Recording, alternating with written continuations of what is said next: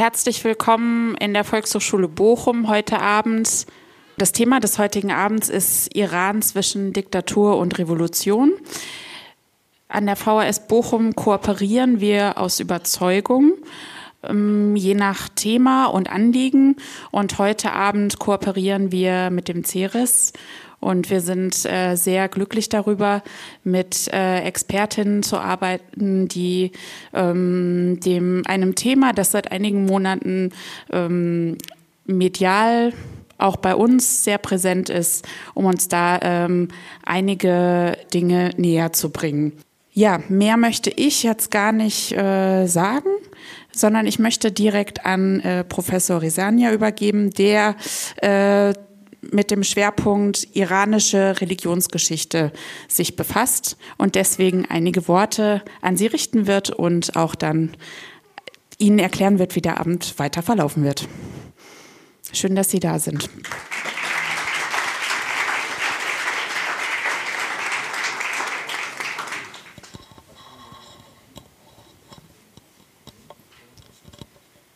Liebe Bochumerinnen und Bochumer, meine Damen und Herren, am 13. September 2022 wurde Mahsa Jina Amini, eine, eine 21-jährige junge Frau aus der Provinz Kurdistan, die in Teheran zu Besuch war, von der iranischen Sittenpolizei wegen eines angeblichen Verstoßes gegen die staatliche Hijab-Gesetz festgenommen und tödlich geschlagen.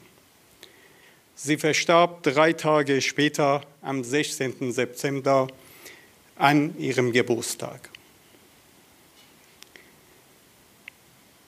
Mahsas Tod brachte abermals den schlafenden Wutvulkan der Iranerinnen und Iraner, vor allem der Iranerinnen, zum Ausbruch. Am 22. September 2020 2022 fragte mich mein Kollege Tim Karis während eines Betriebsausflugs, ob ich die Proteste in Iran als andauernd einschätze. Ich ließ kurz alle Versuche Revue passieren, die das Volk in den letzten Jahren unternommen hatte, um sich aus dem Bann der Theokraten zu befreien. Die grüne Bewegung im Jahre 2009, die Proteste von 2017-18 mit einem eher ökonomischen Beweggrund und schließlich die Reaktion auf den Abschuss der ukrainischen Passagiermaschine kurz nach ihrem Start in Teheran in zwei, im Jahre 2020. Ich wurde mir der Brutalität der islamischen Regierung und der Unverbesserlichkeit bewusst. Voreilig kam ich zum Ergebnis, dass die aktuellen Proteste kein anderes Schicksal erleben könnten als ihre Vorgänger. Doch die Proteste in Iran setzen sich fort. Vereinzelt, aber verbreitet über das ganze Land, vor allem in Teheran, in Kurdistan im Westen und in Baluchistan im Südosten des Landes. Die Proteste kristallisierten sich als eine feministische, von jungen Menschen geführte und vor allem als eine revolutionäre Bewegung heraus. Es ging nicht mehr um die Verbesserung des politischen Systems, es ging um dessen Sturz. Und die Bewegung hatte ein Motto, das viele Gelehrte wie Slavoj Žižek oder Noam Chomsky hoch gepriesen haben. Zan, Zendegi, Azadi, Frau, Leben, Freiheit. Zwei Wochen später beantwortete ich die wiederholte Frage meines Kollegen anders und korrigierte meine vorherige falsche Einschätzung. Diese Bewegung sei doch anders. Sie werde andauern. Die Proteste in Iran dauerten an. Einen Monat lang, zwei Monate lang drei Monate lang, 100 Tage lang und doch länger. Die Iranerinnen und Iraner kämpften weiter auf den Straßen gegen das totalitäre Regime in Iran unter Einsatz ihres Lebens. Wir, die iranische und iranische stämmige Community im Ausland zitterten mit. Viele von uns sind nachts eingeschlafen, um von unserem Iran als ein demokratisches Land zu träumen und aufgestanden, um für diesen Traum zu kämpfen. Ein Mischgefühl aus Wut, Hass, Traurigkeit, Machtlosigkeit, Hoffnung, Mut und Verbundenheit begleitete uns stets. Und Sie, liebe Bochumerinnen und Bochumer, haben uns in den letzten Monaten dabei begleitet. Sie haben uns nach der Lage in Iran gefragt, nach unseren Familien, Bekannten, Freunden und nicht zuletzt, ob wir die Bewegung als zielführend einschätzen.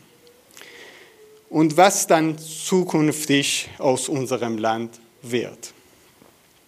Heute, mehr als vier Monate nach dem Ausbruch der Proteste, muss man gestehen, dass die Lage hochkomplex, dynamisch und schwer vorhersehbar ist. Eins lässt sich allerdings festhalten, diese Protestbewegung unterscheidet sich von den vorherigen, und zwar in einem ganz entscheidenden Punkt, einem Generationswechsel. Das Regime hatte es nun mit einer Generation zu tun, die sich nicht mehr wie meine Generation des Sittenvorstellungen einiger Religionsmänner beugt. Damit Sie eine bessere Vorstellung bekommen, was ich mit Sittenvorstellungen einiger Religionsmänner meine, und damit wir anschließend besser dem Podiumsdiskussion folgen können, wird Ihnen nun Neda Darabian, eine Doktorandin unseres Instituts, die fast 30 Jahre in Iran lebte und als eine Frau täglich, man könnte sogar sagen stündlich, mit diesen Vorstellungen konfrontiert war, kurz einige Facetten des Lebens als Frau unter der islamischen Regierung Iran darstellen. Bitte.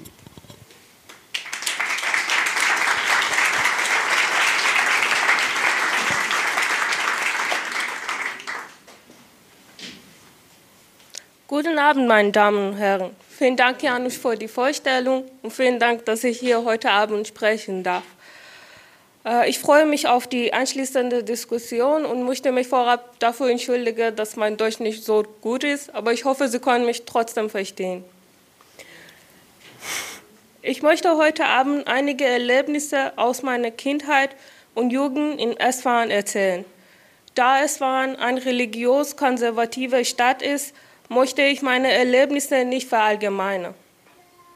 Ich möchte kurz, kurz zuerst aus meiner Schulzeit erzählen und im zweiten Teil von meinen Erfahrungen mit der Sittenpolizei.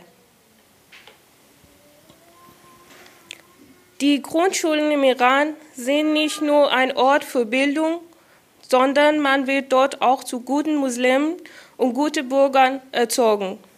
Ab dem siebten Lebensjahr muss man dort als Mädchen ein Kopftuch tragen. Man hat uns Mädchen mit der Geschichte Angst gemacht, dass wenn wir kein Kopftuch tragen würden, würden wir nach dem Tod zur Strafe an unsere Haaren aufgehängt werden.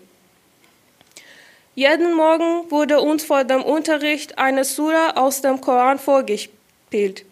Wir mussten im Schulhof aufstehen und zuhören.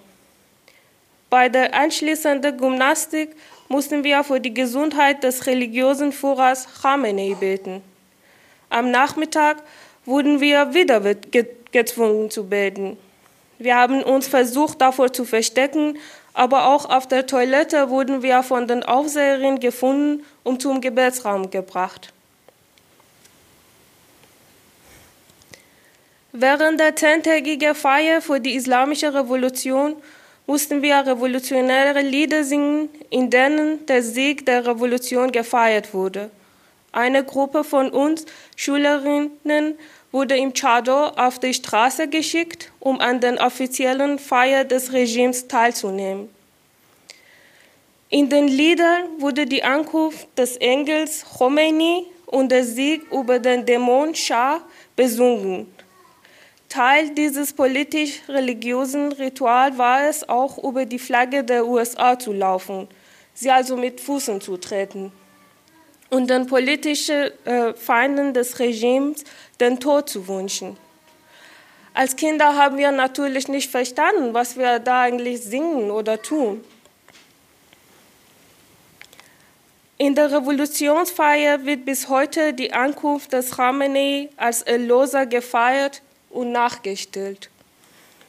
In der weiterführenden Schule wurden wir am Tor kontrolliert. Wir dürfen keine rote oder pinke Schuhe tragen.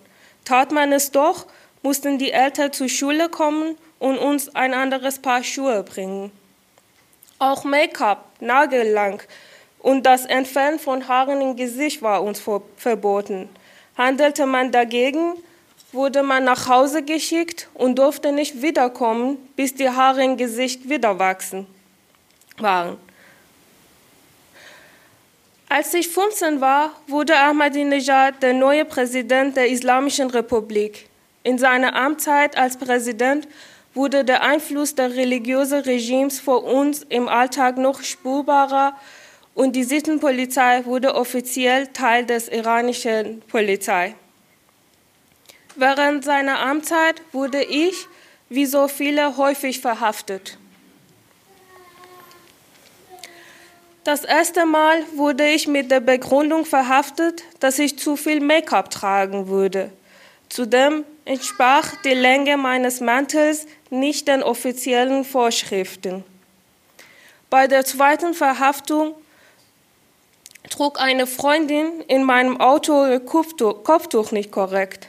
Ich hatte mich strafbar gemacht, da ich sie nicht daran gehindert habe. Man wurde wie ein Verbrecher behandelt und wurde jedes Mal gezwungen, ein Dokument zu unterschreiben, in dem man versichert, den Fehler nicht wieder zu begehen und sich zu bessern. Ein Moller des Regimes legte zudem eine Geldstrafe fest, die bei jedem Vergehen einstieg. Die dritte Verhaftung war für mich besonders schmerzhaft.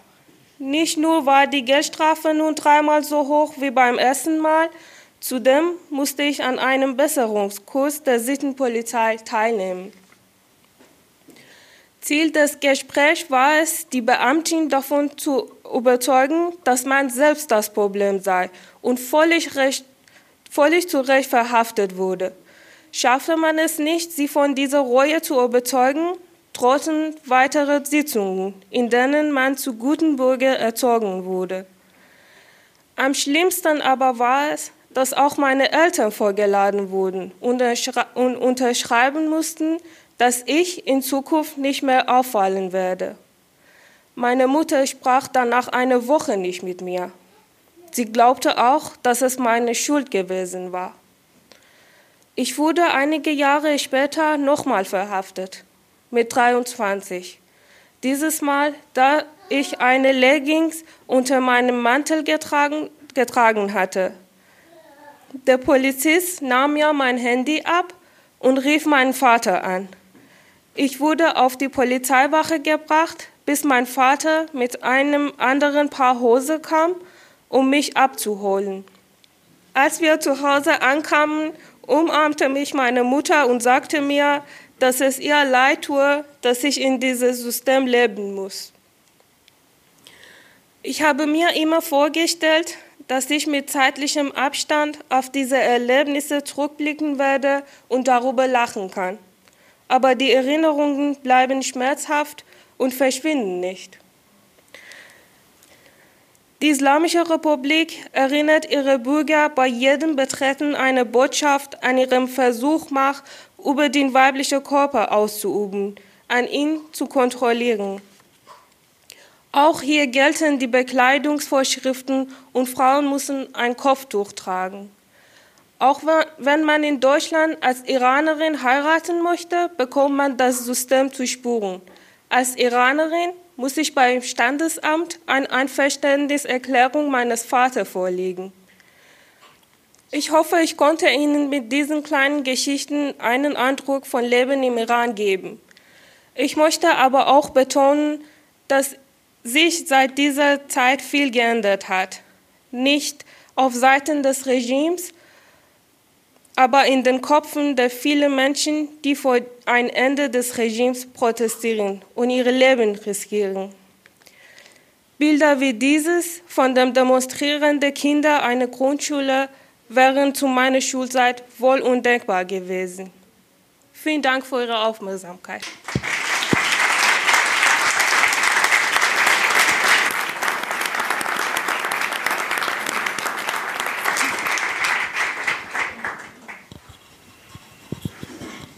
Vielen Dank, liebe Neda, für diese beeindruckende Präsentation. An dieser Stelle möchte ich mich auch ganz herzlich bei Volkshochschule Bochum bedanken für die Kollaboration generell und besonders die Veranstaltung heute Abend. Auch bedanke ich mich bei Lara Zeitel, unserer Kollegin am CERES, für die Organisation und die Vorbereitung der Sitzung. Und vor allem bedanke ich mich bei Ihnen für Ihr Interesse und dass Ihre Zeit, dass heute Abend hier sind.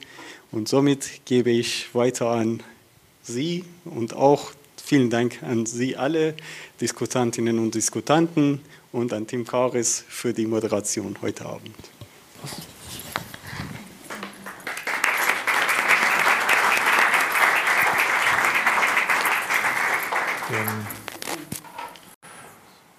Ja, ganz vielen Dank auch von meiner Seite. Ich hoffe, dass Sie mich gut hören können. Das ist der Fall, wunderbar.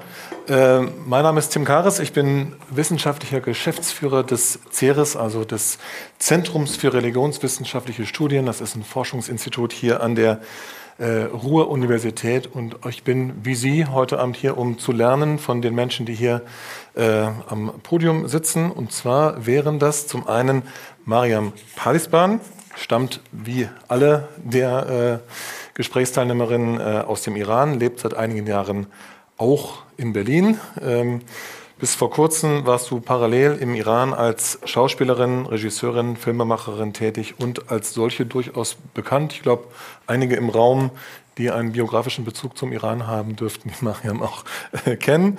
Ähm, in Deutschland ist sie wissenschaftlich tätig im Bereich Theaterwissenschaften, Kulturwissenschaft, Religionswissenschaft, unter anderem in Münster und auch schon hier in Bochum, woher wir uns auch kennen. Und Mariam unterstützt seit vielen Jahren die Frauenbewegung im Iran. Mariam Palisban.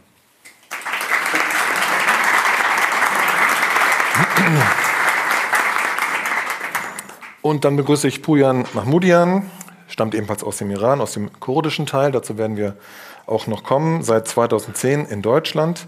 Er hat den Iran nach der ebenfalls auch schon erwähnten Grünen Revolution 2009 verlassen und ist heute Doktorand in einem Forschungskolleg, das in Bochum und Münster angesiedelt ist, mit einem sozialwissenschaftlichen Projekt zum Islam und dessen politischer Regulierung in Deutschland.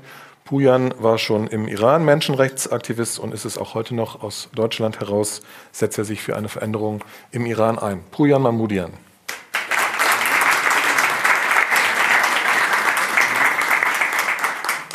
Und dann begrüße ich Rojina Hadi, ebenfalls im Iran geboren. Sie kennen das Muster, ist ebenfalls aus dem kurdischen Teil. Im Iran noch zur Schule gegangen, so wie Neda Darabian, die wir eben gehört haben. Abitur dann bereits in Deutschland. Heute hier in Bochum Studentin der Rechtswissenschaften, auch äh, Hilfskraft am Lehrstuhl tätig, ebenfalls Aktivistin und gerade dabei, eine Initiative hier in Bochum darauf bezogen zu gründen. Rojina Hadi.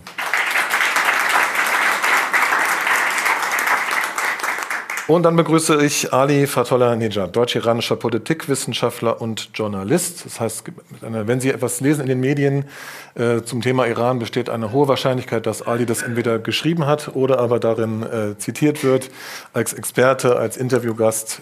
Deutsche Welle, die Zeit, ich glaube letzte Woche der Spiegel habe ich was gelesen, wo du Erwähnung fandest. Äh, er hat auch verschiedene Bücher, äh, Studien verfasst äh, zum Iran 2021, Iran in an Emerging New World Order, also Iran in einer sich entwickelnden neuen Weltordnung, From Ahmadinejad to Rouhani, also von diesen beiden Präsidenten. Und die Studie The Islamic Republic of Iran Four Decades On, also blickt er zurück auf 40 Jahre dieser Islamischen Republik. The 2017-18 Protests, also die letzte große oder eine der äh, Aufflammungen der Protestbewegung Amid a Triple Crisis, inmitten einer dreifachen Krise. Und auch da hast du bereits vom Beginn einer oder eines langfristigen revolutionären Prozesses im Iran gesprochen. Ali Fatollah Nejad.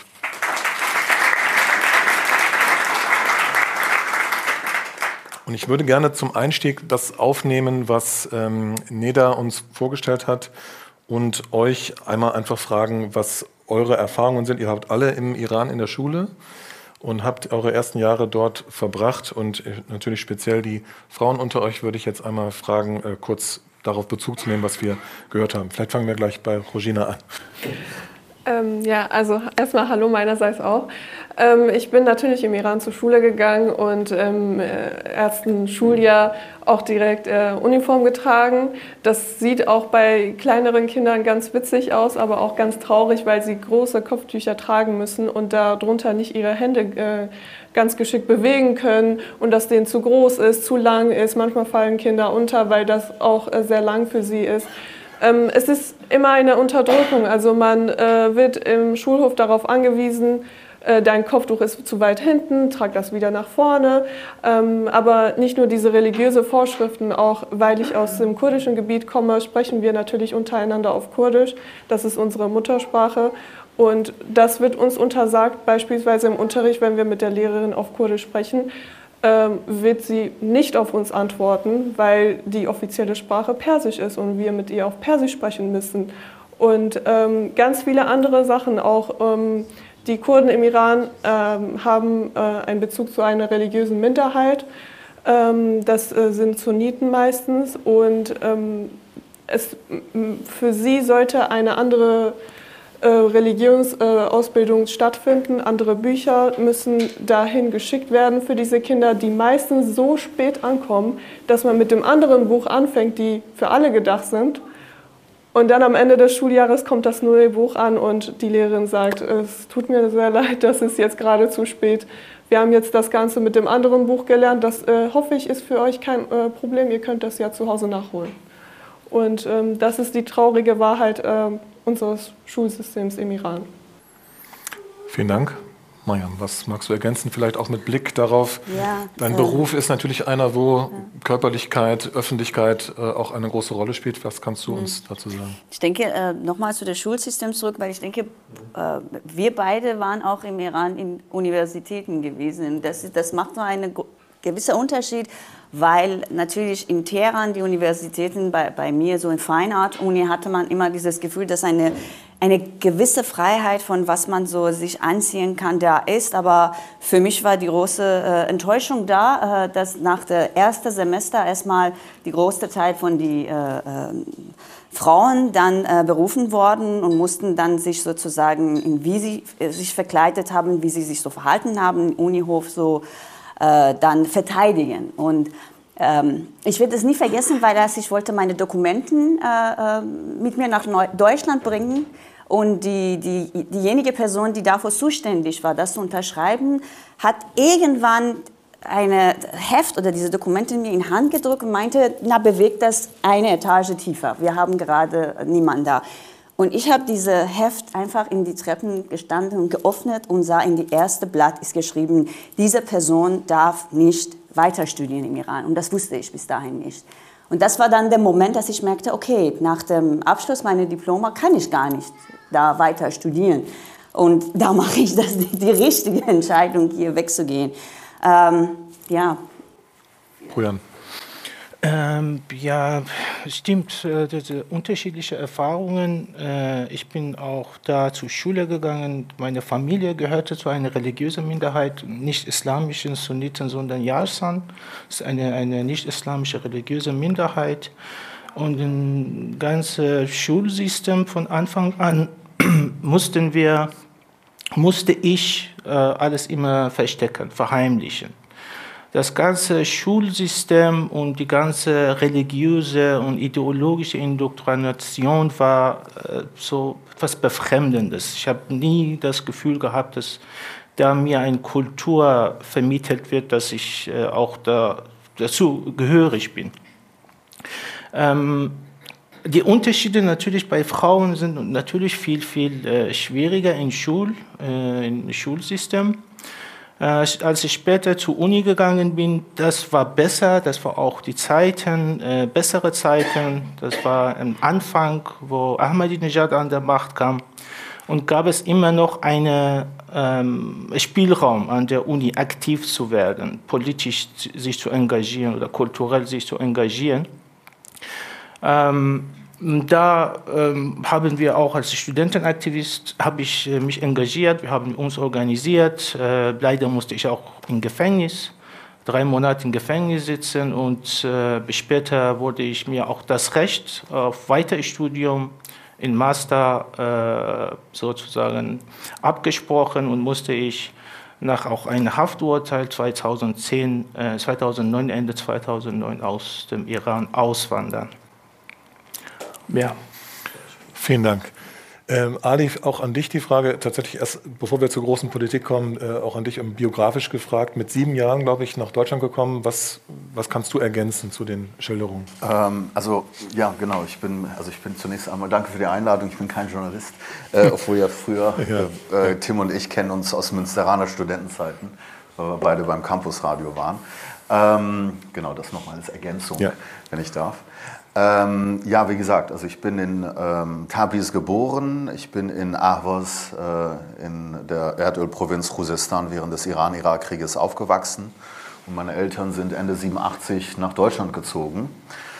Und äh, wie viele andere Einwandererfamilien hatten wir es auch natürlich mit Rassismus zu tun, sodass immer irgendwie der Wunsch bestand, obgleich natürlich die Migration auch äh, gewissermaßen auch wegen der Repression oder wegen der politischen Kultur des Landes war, dass man äh, doch vielleicht zurückkehrt. Und wir haben es tatsächlich einmal gemacht äh, für ein halbes Jahr. Und ich war in einer staatlichen Schule in Zentral-Teheran äh, und nicht auf einer privaten, weil mein Persisch nicht so gut war für eine private. Und diese staatliche Schule war eine sehr, sehr große.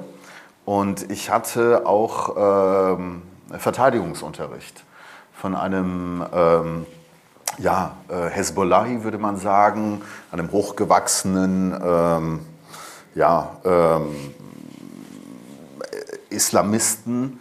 Ähm, und äh, dann hatten wir natürlich auch äh, quasi als Konsequenz des Iran-Irak-Krieges gab es immer noch diesen Verteidigungsunterricht. Und man muss dann im, im äh, Hinterhof äh, gewisse sportliche Übungen machen. Äh, und falls man da irgendwie zu langsam war, dann äh, wurde man nach hinten gebeten und äh, da hat dieser Typ dann quasi seinen Gürtel rausgezogen und hat dann gepeitscht, aber die alle anderen konnten das nicht sehen. Ich glaube, bei mir, ich weiß gar nicht, ob ich nicht langsam war oder doch langsam war. Auf jeden Fall hatte, vielleicht hatte ich den Ausländerbonus quasi. Aber das war auf jeden Fall eine sehr, sehr prägnante Zeit, weil ich natürlich dann durch diese Schulzeit dann auch gesehen habe, äh, wie dann die Realität vor allen Dingen von jenen äh, sind, die äh, in der, ähm, von der sozialen Klasse vielleicht auch nicht so privilegiert sind, weil es gibt ja auch dieses private Schulsystem und da sieht die Chose teilweise etwas anders aus. Ja, ganz vielen Dank. Das, äh, wir machen gleich bei dir weiter, weil das Ganze liegt ja nun begründet in einem sehr speziellen politischen System, was es so auch weltweit nirgendwo sonst gibt. Eine islamische Republik, man, man, hört dann vielleicht in Deutschland äh, immer diese Begriffe und kann die nicht so richtig zueinander ordnen. Wächterrat, Revolutionsführer, Revolutionsgarden. Es gibt aber auch einen gewählten Präsidenten, der wechselt ja auch irgendwie regelmäßig. Also man nimmt es wahr, dass es scheint irgendwie eine Wahl stattzufinden. Wo liegt denn das Machtzentrum? Was ist äh, der Kern dieses, dieses Systems? Nee, ich glaube, für, das hiesige, oder für die hiesige Diskussion ist es immer wieder darauf hinzuweisen, also auf diese Frage hinzuweisen. Weil wenn man die Textbücher auch in den Universitäten äh, zugrunde legt, dann wird ja dort suggeriert, dass es zwei Pfeile des politischen Systems gäbe, einen theokratischen und einen republikanischen. Allerdings schaut man genauer hin, wird man sehen, dass der republikanische gar keiner ist. Ähm, also er ist bestens Falle ein semi-republikanischer Pfeiler, denn der theokratische Pfeiler, der dominiert. Es gibt äh, theoretische Wahlen des Parlaments und äh, des Präsidenten, die direkt vom Volk ähm, gewählt werden. Allerdings gibt es von Seiten des Wächterrates, was du angesprochen hast, eine Vorselektion der Kandidaten. Das bedeutet, dass die Wahlen in Iran, obgleich sie quantitativ sehr viel stattfinden, sind weder frei noch fair. Es gibt ähm, auch keine politischen Parteien äh, in unserem Sinne. Es gibt eine äh, eine politische Elite, äh, die ausschließlich ein islamistisches Spektrum abbildet, von den sogenannten Reformern bis hin zu ähm, konservativeren, fundamentalistischen und extremistischen Gruppierungen. Und ähm, also das Machtzentrum ist der theokratische Pfeiler und da natürlich das Staatsoberhaupt, der, der oberste Führer der, ähm, der Chef der, äh, der Streitkräfte ist, der Medien, der eigentlich eine Omnipotenz hat, äh, was äh, auch natürlich für eine totalitäre Herrschaft äh, den Weg äh, ebnet. Ähm, und äh, daneben sind, spielen die Revolutionsgarden eine sehr große Rolle, die als äh, militärische Einheit zur, äh, zum Schutz des Regimes nach der Revolution gegründet äh, wurden und sich im Laufe der Jahrzehnte zu einem ja, expansiven äh, sozialen, ökonomischen, militärischen, geheimdienstlichen, politischen Imperium entwickelt haben. Äh, das ist äh, das Machtzentrum und der Staatspräsident ähm, ist nicht das Staatsoberhaupt. Äh, und ähm, es gibt eine ganz klare Dominanz des theokratischen Pfeilers, sodass es eigentlich schon eine Perversion ist, über eine Republik zu sprechen. Ja. Äh, als Nachfrage nichtsdestotrotz, äh, es ist der aktuelle Präsident Ibrahim Raisi, gilt als besonders konservativ, auch bezogen auf die, die Sittengesetze. Macht es schon noch einen Unterschied, ob dann, ob da sozusagen die Gesetze, die es gibt, auch äh, enforced werden, wie sagt man das? Also, dass sie tatsächlich eingehalten werden, ne, dass die äh, entsprechende Sittenpolizei auf die Straße geht und beispielsweise aufs Kopftuch, Kopftuch bezogen eher hinguckt, als das unter anderen Präsidenten der Fall wäre. Also so, gibt es diese Nuancen schon? Diese Nuancen gibt es schon, ja. äh, klar. Ähm, also äh, es gibt immer relative Lockerung, wenn dann sogenannte Reformpräsidenten oder moderate mhm. oder gemäßigte Präsidenten an der Macht sind. Allerdings gibt es zur selben Zeit auch ultrakonservative Pressure Groups oder andere, die dagegen steuern, auch vom Justizapparat, der auch mhm. immer ähm, in den Händen der Hardliner ist. Ähm, also es gibt da auch keine Macht. Äh, keine Separation of Powers, keine Machtteilung innerhalb des Systems. Ja, es gibt kleine Nuancen, aber die darf man gewiss nicht übertreiben. Vielen Dank. Ähm, was die verschiedenen Institutionen vereint, ist, dass sie ihren Sitz in äh, Teheran haben, in der, in der Hauptstadt. Äh, der Iran ist aber ein flächenmäßig sehr großes Land. Wir sehen hier die Karte, etwa viermal so groß wie Deutschland. Und es gibt, das ist auch schon erwähnt worden, einige Regionen im Land, in denen eben nicht die Perser, sondern andere ethnische Gruppen die Mehrheit bilden, wo auch Persisch nicht die dominante Sprache ist und wo ein Großteil der Bevölkerung nicht dem schiitischen Islam angehört, der ja die Grundlage für das politische System bildet oder jedenfalls so gedeutet wird. Ähm, das ist beispielsweise im Südosten der Fall, hier an der Grenze zu äh, Pakistan, Belutschistan, äh, aber auch im Nordwesten an der Grenze zum Irak und zur Türkei, wo sich der kurdische Teil befindet. Rogina und Pujan, ich hatte es erwähnt, eure Familien stammen aus dem kurdischen Teil. Wie ist denn das Verhältnis speziell der Kurden zu diesem Staat? Rogina zuerst. Das ist ähm, eine schwierige Frage, weil das äh, sich auf sehr viele Bereiche auswirkt. Ich kann mich daran erinnern, ähm, immer wenn wir auf Reisen gegangen sind innerhalb Irans, habe ich mich immer gefragt, wieso die Straßen in meiner Heimatstadt so alle so total kaputt sind. Wieso kümmert sich keiner darum?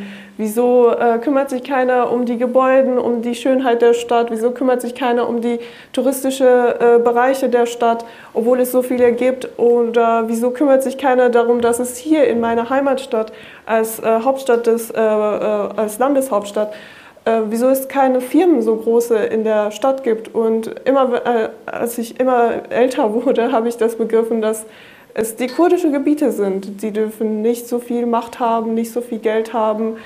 Natürlich, Geld bedeutet viel Einfluss ähm, innerhalb des Landes. Und wenn man äh, versucht, dass diese Minderheit ähm, keine Macht, kein Geld bekommt, dann ist die Unterdrückung viel, viel einfacher. Aber auch ähm, hatten wir sehr viele Mitschüler in meiner Schule, ähm, als ich auf die weiterführende Schule kam im Iran, die eine als etwas besondere Schule gibt, da man so einen Test absolvieren muss, äh, weil das die sozusagen die Besten aus dem Besten ausgewählt werden.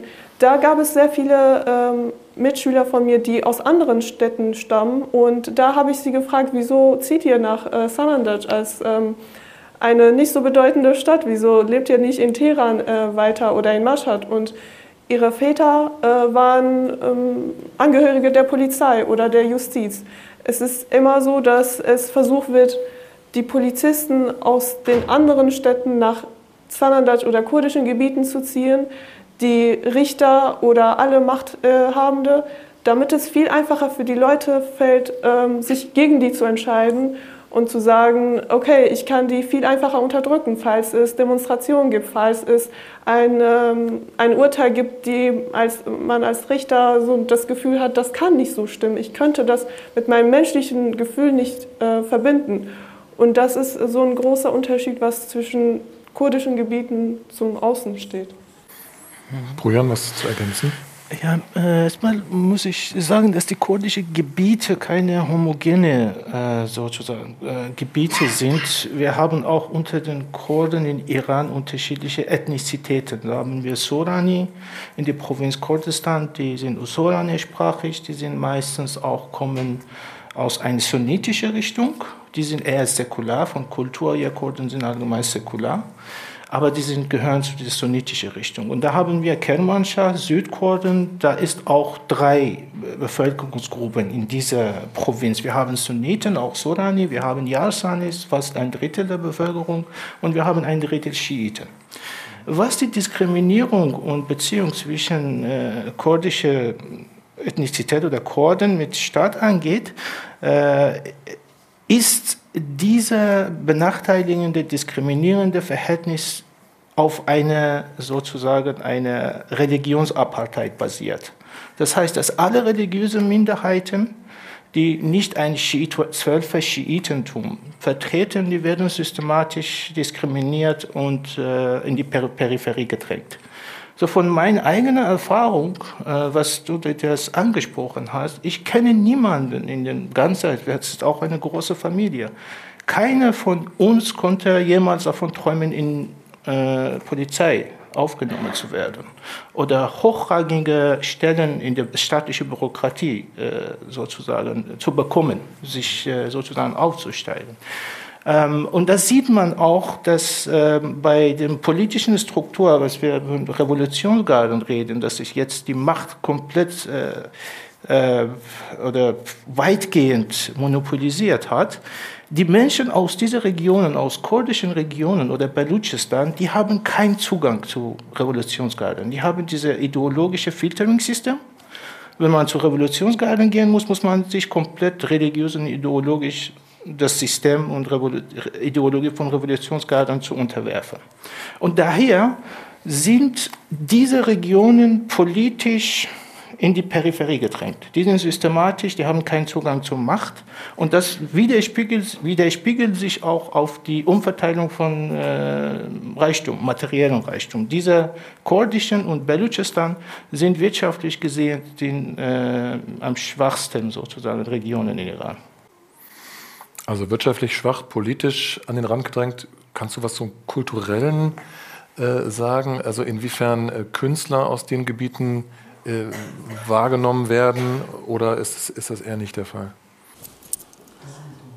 Sehr schwierige Frage, weil äh, ich muss sagen, ich finde, das ist so immer im Raum von Kunst und Kultur äh, und ich finde, es ist nicht was Neues, sondern seit der Revolution wurde diese, diese sozusagen diese Area als die eine wichtige äh, ähm, sozusagen Bildfläche für die Revolution, für diese Regierung gehalten und jede, die dazugehören müsste und als äh, sozusagen äh, Repräsentate diese, dieses Land, diese Region irgendwo auftreten musste, musste sich mit diesem Modell von, von Regieren irgendwie auseinandersetzen. Das heißt, ich kenne so viele kurdische Künstler, zum Beispiel Musiker, die die Kurden selbst auf keinen Fall mögen weil die so sich mit der, mit der äh, Leitkultur von Teheran oder was äh, die, die in Mainstream oder auch in der, äh, in der Höhe sozusagen Form von Kunst und Kultur ist, beschäftigen.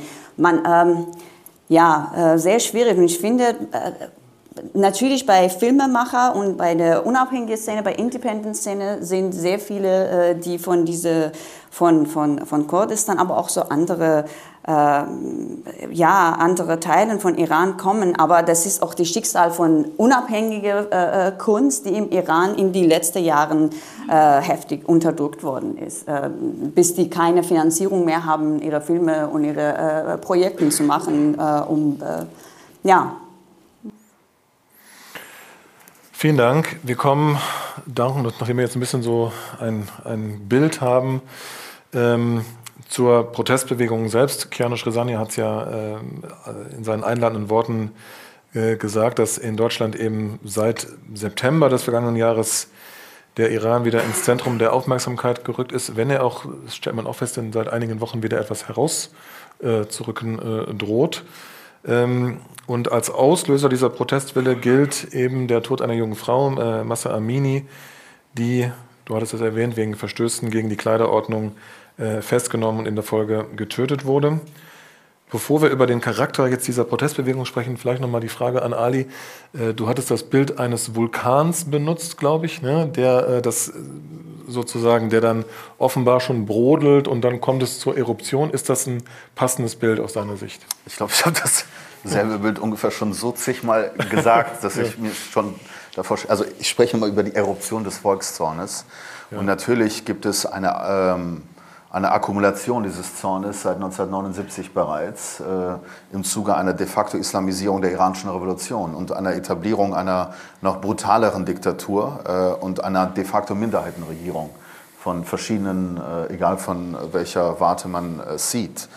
Ähm, und äh, wir haben immer wieder Proteste gehabt äh, gegen das Regime. Ähm, ähm, wir hatten allerdings 2009 die grüne Bewegung, die noch vielleicht die Hoffnung hatte, innerhalb der bestehenden Verhältnisse Verbesserung zu sehen. Allerdings sehen wir in der letzten halben Dekade eine starke Radikalisierung der Proteste und auch eine höhere Frequenz. Das bedeutet, du hast diese Studie von mir angesprochen äh, mit dem Fokus auf die äh, landesweiten ähm, Proteste ähm, zur Jahreswende 2017-18, die sogenannten Day-Proteste, die schon in ihrer ähm, äh, Eigenart etwas Neues waren, weil zum ersten Mal die Unterschicht en masse auf die Straßen gegangen ist gegen das Regime. Wohlgemerkt jene Unterschicht, die bis dato als soziale Basis oder als loyal gegenüber dem Regime äh, definiert wurde, angesehen wurde.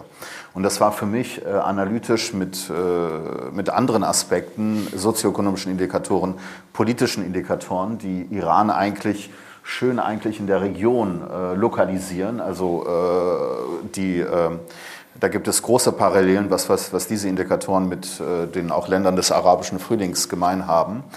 Ähm, aber für mich war es analytisch der Punkt zu sagen, ja, das ist der Beginn eines langfristigen revolutionären Prozesses, weil das hat auch die, das äh, ungemein große politische Bewusstsein der unteren äh, Schichten gezeigt. Ähm, es wurden äh, revolutionäre Slogans skandiert gegen alle Komponenten der Islamischen Republik, sowohl gegen die Klerikale, also der herrschende Klerus, schiitische, als auch gegen die militärische, also die äh, islamischen Revolutionsgarden und zum ersten Mal gegen beide Hauptfraktionen des politischen Establishments, nicht nur gegen die Hardliner, sondern zum ersten Mal gegen die sogenannten Reformer. Dann hatten wir die äh, Fortsetzung dieser Proteste im November 2019 mit den sogenannten Orban-Protesten, äh, auch ausgelöst durch die soziale Frage, aber ähm, in diesem Falle durch eine Verdreifachung des Benzinpreises über Nacht, aber auch schlagartig politisch geworden. Äh, auch eine ähm, äh, beispiellose geografische Ausbreitung bei beiden Protesten in 100 äh, Städten äh, des Landes, in allen Ecken des Landes. Und das Regime hat äußerst brutal äh, äh, reagiert, äh, indem man äh, das Internet total abgestellt hat. Äh, mindestens einen Monat, aber in gewissen anderen Landesteilen äh, zwei bis drei Monate, zwei, zwei bis drei Wochen. Ähm, weil oftmals nur gesagt wird, dass das Internet nur eine Woche abgestellt wurde. Nein, in Khuzestan, in äh, Sistan und Baluchistan, in gewissen Teilen von Kurdistan war es mehr als äh, diese Zeit. Und äh, es gibt Berichte, wonach innerhalb einer halben, vielleicht auch einer ganzen Woche bis hin zu 1500 Menschen auf der Straße erschossen wurden. Äh, und das war sicherlich auch ein Trauma. Diesmal die soziale Basis war die Unterschicht und die untere Mittelschicht. Im Zuge einer, äh, ja, starken auch Verarmung der Mittelschicht äh, in Iran über die letzten Jahre. Und diesmal haben wir es mit etwas Schichtenübergreifendes zu tun. Das ist eine der neueren Charakteristiken. Aber ja, es ist eine Eruption des Volkszornes, das sehr viele äh, Ströme hat, sehr viele Ströme hat, die sich da vereinen. Ähm, was man von der jetzigen Bewegung äh, verstärkt sagt, ist, dass sie stark feministisch geprägt ist. Mhm. Äh, möglicherweise im Unterschied zu den vorherigen. Was ist dein Eindruck, Mariam? Ähm, mein Eindruck ist, äh, die Lauf der, äh, sozusagen die, die Bewegung von, äh, von äh, die, die Feministinnen im Iran, die ich seit, seit die letzten drei Jahren ganz stark beobachte. Ich denke, die, die Kern hatte für mich sozusagen die, die MeToo-Movement im Iran und das von Gründen eine politische Bewegung im Iran wurde und ähm, sehr viele Einflüsse, besonders in Kultur- und Kunstszene hatte. Ähm, dieser äh, bestimmte Moment, äh, die äh, immer wieder vergessen wird oder nicht so angesprochen wird, war, ich denke, als ein paar Monaten vor dem äh, Schicksal von äh, Masa Gina Amini, was mit äh, Sepide Rechno passiert ist. Sie hatte ohne Kopftuch in, der, in, in einen äh, Bus gewesen und von einer äh, Frau, eine äh, äh, sehr religiöse Frau angegriffen worden. Und sie hat gerade fünf Jahre Gefängnis gekriegt. Und ich denke, das ist so ein ganz wichtiger Moment gewesen, nochmal, die alle äh, viel, viel stärker mit dieser Frage von, äh, ob die, ähm, ja, also ich, ich muss äh, daran denken, dass immer wieder, wenn es zu der Frauenrechtbewegung kam, äh, eine äh, ältere Generation da war, die äh, darauf immer hingewiesen hat, dass die Frage von Bekleidung oder Kopfbedeckung ist nicht so eine wichtige Frage. Das war bei der neuen Bewegung, bei, die, bei der jetzigen Bewegung natürlich, das ist genauso wichtig wie alle anderen Sachen, die man an der Seite von der Recht von den Frauen in dieser Region, in dieser sozusagen, im Iran, in der Islamischen Republik bekämpfen sollte. Und die Wichtigkeit und wie äh, symbolisch, wo alles das steht, ja, wurde in den letzten Monaten ganz klar. Also niemand konnte mehr diese Frage stellen, ob diese wichtige Element, diese wichtige Symbolik für diese Bewegung nicht so wichtig, nicht so elementar ist. Das wurde schon so die, äh, wurde der, der höchste Punkt. Ähm, ich finde, das ist schon eine ganz große Bewegung. Ich habe von sehr vielen äh, Feministinnen, äh, die nach der Revolution auch viel geopfert haben, sehr oft diesen Satz gehört, wie sie über äh, diese Frage von Kopfbedeckung, äh, Kopfbedeckung geredet haben, als es die letzte Frage ist. Und jetzt ist das die erste Frage, weil es alles unter sich trägt. Ja? Äh, und ich finde, es ist nicht nur diese Frage von äh, Haare bedecken, sondern das hängt vor, äh, natürlich in, in meiner Arbeit hatte das immer mit dieser gesamte Körpersprache und äh, die, die, die Präsenz als Frau in der Gesellschaft natürlich eine Seite und auf die andere Seite auf die Bühne und vor die Kamera zu tun. Ähm, äh, wie das überhaupt die Körpersprache verändert hat und äh, welche Sachen man so als, als Schauspielerin auf die Bühne oder vor die Kamera immer äh, äh, daran denken müsste, dass irgendwann in einer gewissen Art und Weise auch automatisch wurde. Äh, aber wenn das alles weg ist, was dann davon bleibt, das finde ich äh, sehr interessant. Ich finde, die Schauspielerinnen gerade im Iran, besonders im Theater, kämpfen genau mit diesem bestimmten Moment und ähm, ja. Vielen Dank. Ähm, feministischer Charakter der Bewegung ist das eine. Das andere, ähm, was man sich natürlich fragt, ist, wer sind die Trägerschichten, ähm, auch was ähm, äh, soziale Trägerschichten angeht. Ähm, was hast du für einen Eindruck, wenn du mit Leuten zusammenarbeitest, soziale Schicht, Mittelschicht, eher ärmere Schichten? Äh, ich würde auch wie Ellie das schichtenübergreifend bezeichnen. Ähm, es ist auch äh, regionabhängig. Ähm, an einigen Tagen haben wir gesehen, dass in Teheran zum Beispiel an einem Tag sowohl hatten wir Proteste in Nordiran, in Nordteheran, wo die, obere Schicht, wohlhabendere Schicht lebt, zugleich aber auch in Südteheran wo die sozusagen arme Nachbarschaften liegen. Das Gleiche passierte in meiner Heimatstadt Kermanstadt, das Gleiche passierte auch in anderen Städten. Ähm, aber ich würde sagen, dass die, die, der Haupt, äh, der treibende Faktor ist diese Mittelschicht, die seit Jahren äh, in, sich in einem Abstiegprozess findet und mittlerweile eine Stufe erreicht hat, dass das, das Leben nicht mehr ertragbar ist. Wenn ich mit meinen äh, Verwandten oder Freunden rede, äh, die, meisten, die meiste Zeit das Thema dreht sich um die wirtschaftliche Lage. Die machen sich wirklich Sorge, die finden sich eine, eine äh, Ausweglosigkeit, die wissen nicht, was sie jetzt tun können. Wenn die Preise von Medikamenten innerhalb von einem Monat sich verzweifacht oder verdreifacht, das gleiche gilt für Lebensmittel. Und diejenigen, die ich kannte von Freunden, die in die Lebensmittelschicht waren und sich auch leisten konnten, auch Kulturprodukte zu, Produkte zu konsumieren, das können sie nicht mehr.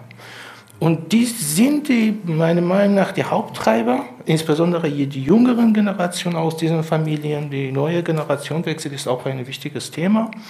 Und die sind auch diejenigen sein, die in den kommenden Monaten auch diese revolutionäre äh, Bewegung äh, vorantreiben. Das heißt, eine jüngere Generation, Frauen, Mittelschicht. Ähm, trotzdem, was ich lese, in, äh, vor ein paar Tagen im Spiegel war ein Artikel, da wurde jemand zitiert, ein Soziologieprofessor, Mohammed Reza Jalaipur, einige werden ihn wahrscheinlich kennen, der spricht von 15 Prozent die diese Proteste unterstützen. Eine Zahl, die mich gewundert hat. Ali, was, was sagst du zu der Zahl? Ja, also ich, ich kenne den Artikel, weil ich da auch zitiert werde, aber äh, ja, aber gleichzeitig sagt er auch, äh, und ähm, gut, äh, ist ein Soziologe, der auch gewisse eine Nähe zu der ähm, äh, zu den Reformern innerhalb des Regimes hat. Äh, also das äh, hat der Spiegel leider nicht richtig kontextualisiert. Ähm, aber er spricht äh, darin, dass 15 Prozent, die aktiv äh, auf den Straßen sind quasi, mhm. äh, dass ähm, 80 Prozent, glaube ich, ähm, ja, eigentlich inaktiv sind, mehr oder weniger. Ähm, aber ähm, ich glaube, also um das äh, vielleicht das zu kommentieren, ähm, ja, also wir gehen mittlerweile davon aus, dass die soziale Basis des Regimes 15 Prozent beinhaltet. Das bedeutet, das sind vielleicht jene, und ich glaube, das sagt er selber auch, ähm, äh, die Hälfte sind Opportunisten, die anderen sind politisch-ideologisch committed. So, und wie viele Leute, äh, klar, äh, jede, jeder Protest ist, äh, äh, ist mit, äh, dem, kann, mit dem, kann, kann einem das Leben kosten. Das bedeutet, sich nur darauf zu beziehen, wie viele Leute wirklich auf die Straßen gehen, ist ein bisschen zu kurz gedacht. Oftmals wird ja auch der Vergleich zu 2009 gemacht, wo drei Millionen Menschen äh, bei der Grünen Bewegung in Teheran auf den Straßen waren. Allerdings war es ja keine äh, Bewegung in erster Linie, obgleich es äh, radikale Elemente damals gegeben hat, für einen Regime-Change, für einen Regimewechsel, wie es jetzt ist. Deswegen ist die Gefahr exponentiell größer. Und ähm, wir haben äh, Vorsicht, wir haben äh, Angaben äh, von Seiten des Innenministeriums äh, von äh, der Monatswende Oktober-November äh, von 40.000 ähm, Protestierenden, was allerdings natürlich ähm, es gibt unabhängige Schätzungen, die darauf basieren, wie viele Leute oder die, die ähm, auf offizielle Zahlen, Prozentzahlen jener äh, äh, Gefangengenommener in Städten basieren. Und diese Hochschätzungen führen dann zu Zahlen zwischen 600 und 700.000. Wie es auch ist, wir können an verschiedenen Indikatoren ablesen, dass die Unzufriedenheit sehr, sehr groß ist. Dass ähm, äh, es vor allen Dingen vier Gruppen sind, die auf den Straßen sind, äh, die ich gleich kurz äh, sagen will. Äh, das ist klar. Aber es gibt, äh, man kann davon ausgehen, dass die weite äh, Mehrheit der Gesellschaft damit sympathisiert. Das ist, glaube ich, ganz klar. Äh, diese vier Gruppen wurden schon angesprochen teilweise. Das sind die Frauen, das ist die äh, äh Generation Z, das ist die Jugend, also zwischen 14 bis 25. Äh, dann haben wir es die Studierenden, die auch teilweise in die gleiche Altersklasse fallen, also Anfang 20 teilweise. Und dann haben wir die marginalisierten Ethnien. Das sind so die vier Gruppen an vorderster Front. Und was all diese vier Gruppen gemein haben, ist eine disproportionale sozioökonomische und politische Diskriminierung. Das bedeutet, schaut man sich die äh, Frauenarbeitslosigkeit an, ist die sowohl äh, im Allgemeinen als auch bei jungen Frauen doppelt so hoch wie bei Männern. Die Beteiligung am Arbeitsmarkt ist nur ein Fünftel der Männer. Ähm, die äh, 40 Prozent der iranischen Arbeitslosen sind Studierende. Es gibt eine hohe Graduiertenarbeitslosigkeit. Ähm, äh, äh, und äh, es gibt auch innerhalb der Jugend eine hohe Arbeit, eine sehr hohe Arbeitslosigkeit. Und unter den, äh, über die marginalisierten Ethnien haben wir ja kurz gesprochen, dass die auch budgettechnisch diskriminiert, diskriminiert werden, politisch, konfessionell und sozioökonomisch. Ähm, und das, sind, das, das bedeutet, dass all diese Gruppen keinerlei Zukunft mehr sehen. Und das sind vor allen Dingen auch jene, die ähm, auch beim arabischen Frühling im Übrigen eine äh, führende Rolle gespielt haben. Und ähm, das sind auch ähm, äh, allesamt, äh, also weil du die Mittelschicht ja erwähnt hast. Also es gibt in der Sozialwissenschaft eine Kategorie von den Middle Class Poor. Das sind jene, die Mittelschichts Mittelschichtsqualifikation haben und dementsprechende Aspirationen, also die Qualifikationen werden dann Uni-Abschlüsse und dementsprechende Erwartungen auf soziale Mobilität, die allerdings sozioökonomisch verarmen aufgrund äh, innerhalb einer politischen Ökonomie in der Islamischen Republik, die sehr stark ideologisch grundiert ist, sodass da keine soziale Mobilität äh, möglich ist. Das bedeutet, das, ist, das sind die Middle Class Poor, die auf die Straße gehen und die weiterhin wohl auch aufgrund der desolaten ökonomischen Situation auch auf die Straße gehen werden. Äh, Rosina, du bist, äh, wir haben jetzt viel gehört über die Proteste im, im Iran. Ähm, wie ist es denn in Deutschland? Ihr seid ja auch äh, eigentlich äh, alle, gehe ich von aus, daran beteiligt, dass äh, wir hier in Deutschland Demonstrationen erleben. Wer geht dahin? Sind das hauptsächlich Iraner oder Iranerinnen, biografischen, äh, zumindest ihrer, ihrer Hintergrund da haben? Oder welche Schichten, welche Leute siehst du da? Ähm, als ich anfangs angefangen habe, auf Proteste zu gehen, war das ähm, eine neue neue Ära für mich, würde ich so sagen. Ähm, als wir äh, hier nach Deutschland kamen, hatten wir sehr wenig Kontakt mit Iranern und man geht äh, auf Demonstrationen in Düsseldorf und da sind sehr viele Iraner, wo man sich auch freut, wieder Menschen aus der Heimat zu sehen, mit denen zu reden und mit denen die gleiche Sorge zu teilen. Ähm, natürlich sind es hauptsächlich Iraner, die entweder im Iran gelebt haben oder ihre Eltern im Iran waren und äh, hier in Deutschland geboren sind oder Studenten oder Studentinnen, die für eine kurze Zeit nach Deutschland gekommen sind, äh, die hier studieren wollen, vielleicht wieder zurückgehen möchten, aber das Risiko eingehen, hier Proteste, äh, an Protesten teilzunehmen, um die Menschen im Iran zu unterstützen. Aber was mich auch sehr ähm, glücklich gemacht hat, dass ich äh, Menschen aus anderen ähm, Ethnien oder beziehungsweise Menschen aus Deutschland, Menschen aus vielen anderen Kulturen, nicht nur Iranern und nicht nur ähm, Menschen aus äh, kurdischen Gebieten, aus Balutschistan, sondern auch aus vielen anderen Kulturen wieder dort gesehen habe und dass die auch mit äh, fiebern und dass sie auch mit demonstrieren möchten. Vielen Dank. Wir haben ähm, schon angedeutet, seit äh, September gibt es diese neue äh, Protestwelle. Jetzt sind einige Monate vergangen. Äh, und äh, in Deutschland ist äh, dann äh, die Situation im Iran wieder stärker aus den Schlagzeilen verschwunden. Und das hat damit zu tun, dass das Regime extrem brutal reagiert hat auf die Proteste, massiv Menschen hat verhaften lassen, teilweise hinrichten lassen, darunter auch prominente Stimmen der Bewegung, Künstlerinnen, Künstler. Ähm, und da stellt sich die Frage, und es wird auch medial gestellt, hat das Regime gewonnen? Wie stark ist die Bewegung noch? Welchen Eindruck hast du, Mariam? Ähm, ich denke, also äh, ja, wir hatten das äh, einmal gesprochen, jetzt muss ich mich nochmal wiederholen. Ich finde, ähm, dieses äh, äh, Wort, was, was Revolution ist, sollte man vielleicht neu denken, dass wenn man über Revolution reden will, dann sollte man nicht auf einen bestimmten Punkt sich fixieren, sondern es ist ein Prozess, die schon jetzt angefangen hat. Und ich finde, es gibt absolut keinen Weg zurück. Was verändert worden ist, geht jetzt weiter. Natürlich, das ist jetzt so eine, äh, haben alle irgendwie erwartet, dass äh, diese brutale Phase, diese äh, ähm, dieser Moment kommt, dass die mit alle ihre äh, äh, Möglichkeiten die Menschen unter Druck setzen, dass die nicht rauskommen. Aber ich finde, die Art und Weise, die alle jetzt versuchen, sich immer noch zusammen äh, äh, zu binden, zu finden, das ist natürlich bei der, äh, in der wissenschaftlichen, akademischen und in Kunst- und Kulturszene spielt das auch jetzt gerade eine sehr wichtige Rolle und das wird auch in Medien auf der persischsprachigen Seite besonders gesehen.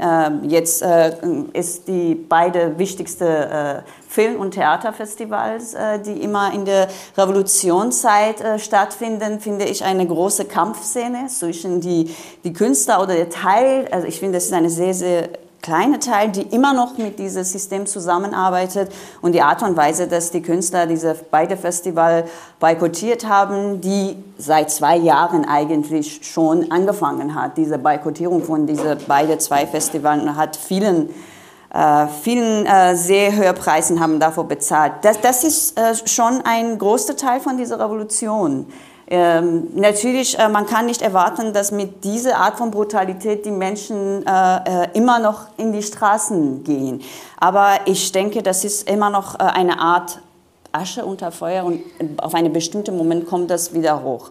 Ähm, aber das ist alles in, in ein Weg und ich sehe diesen Weg als einen revolutionären Weg. Äh, Frage an Ali. Die äh, Brutalität ist ein offensichtlicher Grund, warum Leute weniger auf die Straße gehen, die wirtschaftliche Situation auch.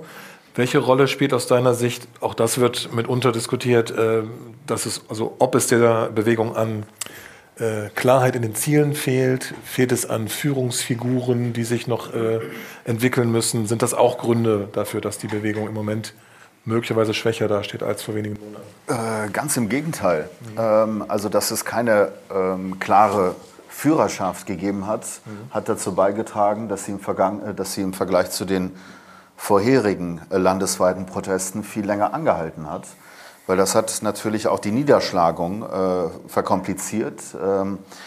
äh, das bedeutet, dass all diese Organisierung und die Koordinierung, die es ja gibt, äh, obgleich es vielleicht für das hiesige Auge gar nicht so visibel ist, aber das gibt es ja, das sind ja oftmals Nachbarschaftsorganisationen von der Jugend, aber auch verschiedene Berufsgruppen, die sich zusammenschließen. Die Arbeiterschaft spielt keine unwichtige Rolle. Also es, gibt, es wird ja koordiniert und organisiert. Und obgleich wir seit der zweiten Novemberhälfte eine Reduzierung der Straßenproteste haben, äh, dann eigentlich äh, Anfang diesen Jahres haben wir äh, schon sehr, sehr geringe Zahlen sehen wir eine weitere, äh, sehen wir immer weiter, weiterhin auch Streiks. Also das darf man nicht äh, äh, vergessen, weil das spielt innerhalb des revolutionären Prozesses natürlich eine wichtige Rolle, inwieweit es auch in strategisch wichtigen Sektoren der iranischen Wirtschaft es zu Streiks kommt. Und es gibt Streiks. Das, ist, das haben wir bloß nicht so auf dem Radar. Mhm. Das Zweite ist, wir haben die Wintermonate in Iran. So, es ist ein kalter Winter. Und, äh, so, äh, und äh, sobald dieser Winter weg ist, gehe ich davon aus, dass wir mehr Straßenproteste sehen werden. Natürlich haben die Exekutionen auch eine abschreckende Wirkung gehabt, aber das ist oftmals auch ein zweischeiniges Schwert, weil es auch wiederum äh, die Wut äh, vertiefen kann. Ähm, also ich gehe davon aus, auch mit Hinzunahme, also der, wir haben einen Beispiel, einen historischen Währungsverfall in Iran. Wir haben über 50 Prozent äh, Inflation, äh, was eine riesengroße Zahl ist, äh, sektoral teilweise viel höher als diese 50 Prozent. Das bedeutet, dass ich davon ausgehe, dass diese Wirtschaftskrise wieder zu einer Phase des Aufruhrs führen wird, ähm, genauso wie auch in den vergangenen Jahren. Es gab ja immer wieder durch, Sozial durch die soziale Frage ausgelöste Proteste, die allerdings schnell politisch umgeschlagen sind. Deswegen äh, habe ich, ich habe seit September schon gesagt, dass revolutionäre Prozesse, was ja auch Mariam schon äh, darauf hingewiesen hat, gekennzeichnet sind von Phasen äh, des Aufruhrs und der Ruhe. Äh, wir haben, äh, und äh, deswegen ist es ein, ein Prozess, der aufgrund einer irreversiblen Kluft zwischen Staat und Gesellschaft und der Realisierung sehr vieler Bevölkerungsgruppen in Iran, dass ihre auch sektoralen Bedürfnisse mit dem Fortbestehen des Systems, äh, sei es jetzt sozioökonomisch oder politisch, äh, mit dem Fortbestehen des Systems nicht befriedigt werden, äh, dass, dass dieser Motor wird nach wie vor laufen, wenngleich auch unter der Oberfläche noch, at time, also manchmal und dann manchmal wiederum eruptieren. Ähm, äh, deswegen äh, ist es ähm, eine kurzsichtige Sicht dazu äh, überzugehen, wie gewisse politische Kreise im Westen nunmehr anfangen zu überlegen, dass man wieder zu Business as usual gehen könnte, weil ja die Proteste quasi niedergeschlagen wurden. Ich glaube, das ist eine sehr, sehr kurzsichtige Analyse, die wirklich die Quelle des Problems nicht beachtet. Ja, es klingt schon durch. Natürlich reden wir ähm, in der Folge dieses Gesprächs dann jetzt über die Zukunftsszenarien, weil das ist natürlich das, was äh, uns alle umtreibt. Wie geht's weiter? Äh, und ich höre raus, es, auf der einen Seite ist schwer vorstellbar, dass die Bewegung jetzt schnell einen Regime Change herbeiführt. Äh, auf der anderen Seite ist äh, das äh, jetzige System komplett desavouiert und es ist irgendwie schwer vorstellbar, dass jetzt noch 40 äh, Jahre so weitergeht. Ähm, deswegen äh, die Frage, was sind denn realistische Szenarien für die Zukunft, auch vor dem Hintergrund, dass der äh, Revolutionsführer äh, Khamenei schwer krank ist, wird also nicht mehr lange, sei es auch nur symbolisch wie äh, aktuell äh, an der Spitze dieses Staates stehen. Und ich würde jetzt mal fünf Szenarien reinwerfen, auch durchaus hier an diese Wand werfen. Ähm, und wir machen eine ausgedehnte Runde und ihr sagt mir, inwieweit das jeweilige Szenario, ähm, inwieweit ihr das für realistisch haltet, was ihr dazu einschätzt. Gerne auch alle dann jeweils. Ähm, und äh, natürlich, die Szenarien sind nicht etwa welche, die ich mir, aus, die ich mir wünschen würde, jedenfalls nicht in allen Fällen, ähm, aber ähm, das dient insofern der Diskussion. Szenario 1 wäre tatsächlich das ähm, Szenario einer irgendwie gearteten Reform dieser islamischen Republik. Es wurde das Verzicht äh, auf das Kopftuchgebot zum Beispiel diskutiert, auch in den Medien, ja. Und äh, möglicherweise sowas wie frischer Wind, wenn dann dann ein neuer Mann oder sei es auch möglicherweise auf mehrere Schultern, würde vielleicht die Macht verteilt, wenn der, äh, wenn Khamenei stirbt. Ähm, ist das was, was realistisch ist aus eurer Sicht? Ich fange mal vielleicht bei Rogina die Runde an. Äh, ist das ein Szenario, was du dir vorstellen kannst, was äh, in der nächsten Zeit passieren könnte? Ähm, wenn das passieren sollte, was ich davon gar nicht ausgehe, da die Machtinhaber sehr viel äh, ihre Macht mit äh, ihrer Krallen festhalten, dass das nicht untergehen sollte. Auf jeden Fall, die Hijab-Vorschriften sind sehr wichtig für sie, weil sie die Frauen auch unter Druck halten können. Aber falls es passieren sollte, ist das eine sehr kurzzeitige Lösung. Die Bevölkerung wird kurzzeitig vielleicht zufrieden sein, vielleicht die äh, Unruhen werden zu kurzzeitigen Ruhen, aber es ist keine langfristige Lösung, denn äh, die ganze Wirtschaft, die, äh, das ganze politische System leidet unter der Islamischen Republik und das wird keine langanhaltende Lösung sein. Ihr nickt, äh, Mariam. Auf keinen Fall.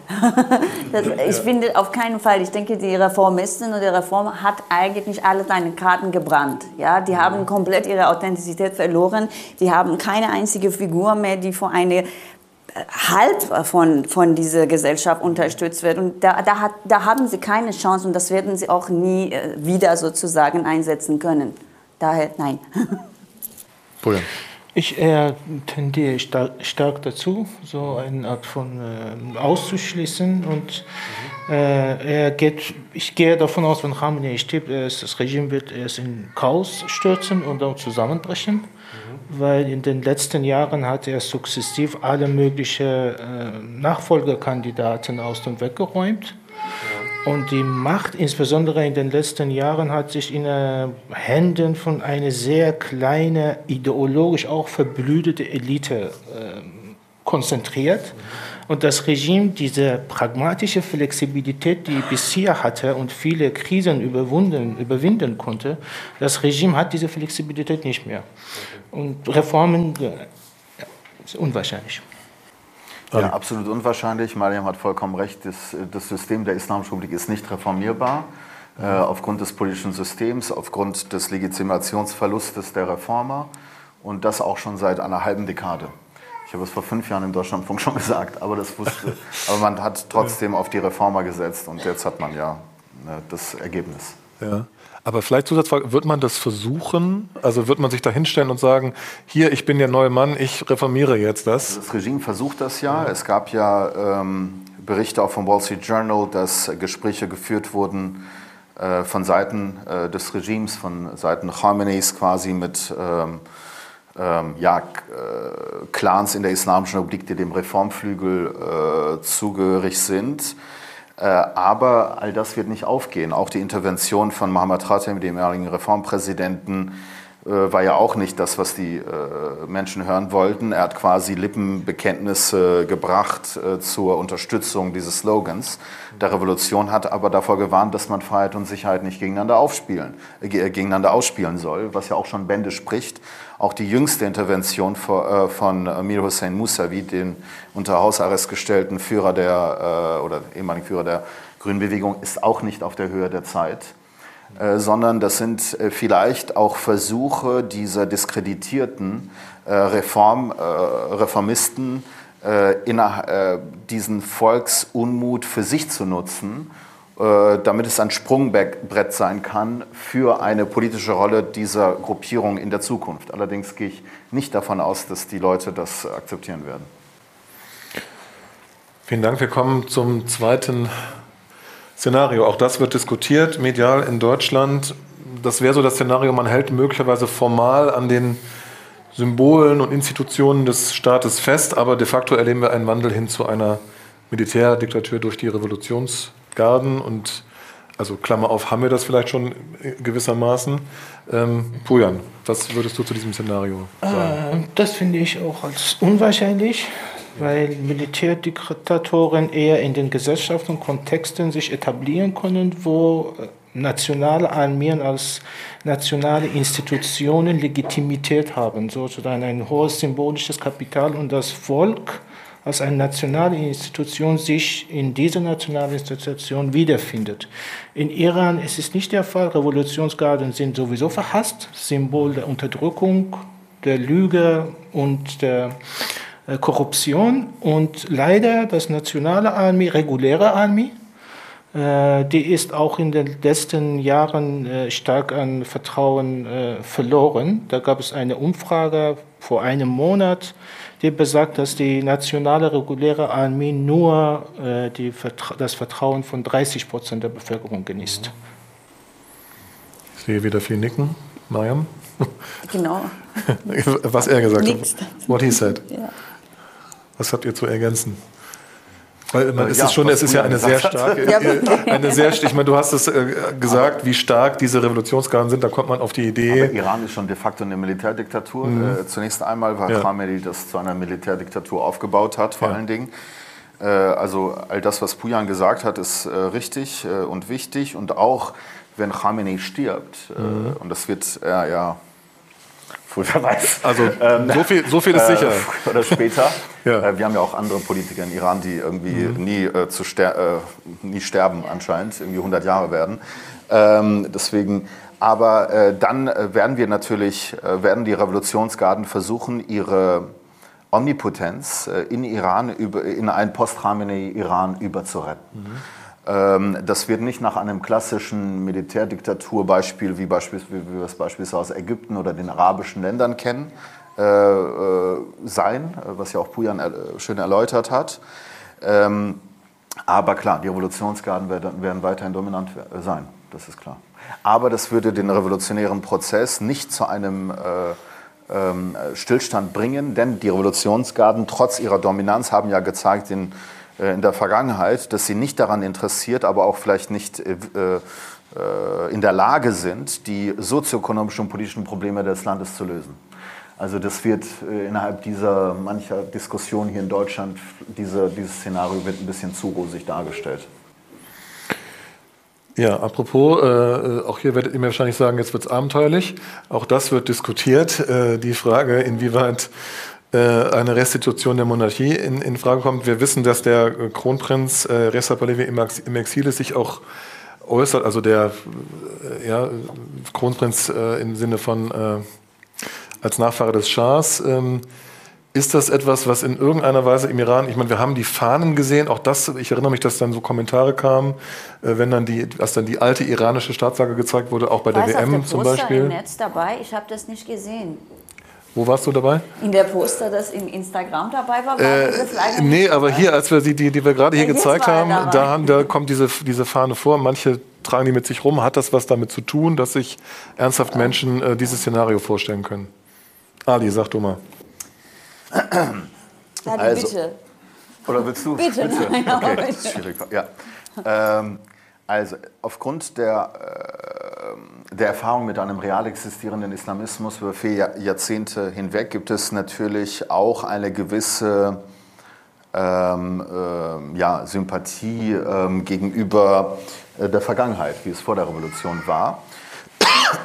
Natürlich war es auch eine Diktatur, aber es gab beispielsweise viel größere soziokulturelle Freiheiten, also relativ gesehen, ja, und auch die äh, Stellung der Frauen war auch besser. Also das sehen die Leute natürlich, wenn sie auch äh, die Auslands- oder iranischen Auslandsmedien konsumieren, von denen einige, äh, von denen einige auch eine gewisse Sympathie auch gegenüber dem Royalismus pflegen.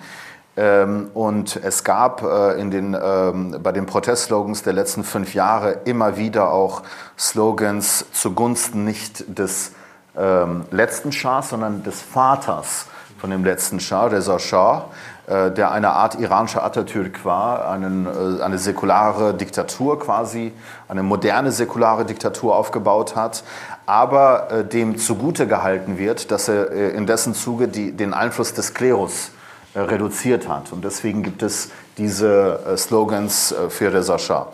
Nun ähm, gibt es Reza Pahlavi, den äh, Sohn äh, des letzten Schah, der sich ähm, ja, der durchaus einen äh, demokratischen Diskurs äh, verfolgt, äh, vielleicht einige seiner Anhänger nicht, ähm, aber der durchaus auch zu, einer, äh, zu den wichtigen Oppositionsfiguren gehört. Allerdings war seine letzte Initiative mit den äh, ja, dass er quasi Leute aufgefordert oder das äh, aufgefordert hat, dass sie ihm ein, wie sagt man, eine, eine Paten oder eine, eine ähm, äh, ein Mandat, genau, ein Mandat übergeben. Äh, äh, das, war, das hat natürlich der, in meinen Augen der Opposition nicht gut getan, weil es eher zur Spaltung als zu einer notwendigen Einheit geführt hat, weil dieses Konzept von Mandat macht auch überhaupt keinen Sinn politisch. Es gibt kein Mandat.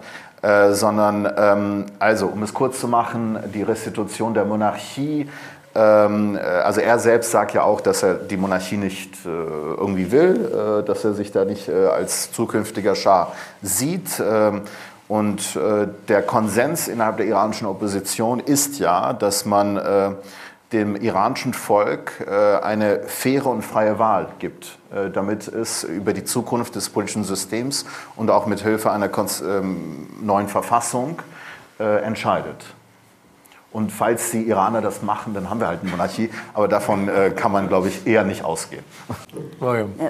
Für mich und ich denke für viele andere ist das der sozusagen Untergang, wenn man über eine Revolution bis jetzt geredet hat, wenn so ein Szenario stattfindet. Also mhm. wenn man über feministische Revolution geredet hat, ist der Hauptpunkt, dass ein antipatriarchate Modell zur Macht kommt. Und das mhm. ist alles, was irgendwie dagegen spielt. Eine Seite, zweite Seite denke ich, das ist eigentlich eine eine Idee, die von außen und von die Exil-Iraner, die seit Jahren keine Kontakt, also auch nicht große Teile, zum Beispiel in Berlin äh, bei dem Demo sehe ich Gott sei Dank nicht so viele äh, äh solche Flaggen, äh, darf ich so äh, ganz deutlich sagen. Ähm, und, äh, aber ich denke, in Iran ist die, diese Unterstützung so wenig, die man auf keinen Fall irgendwie darauf äh, achten sollte. Aber natürlich die Macht und Geld, die von außen Iran seit Jahren äh, mit dieser Idee verbunden ist, ist beängstigend.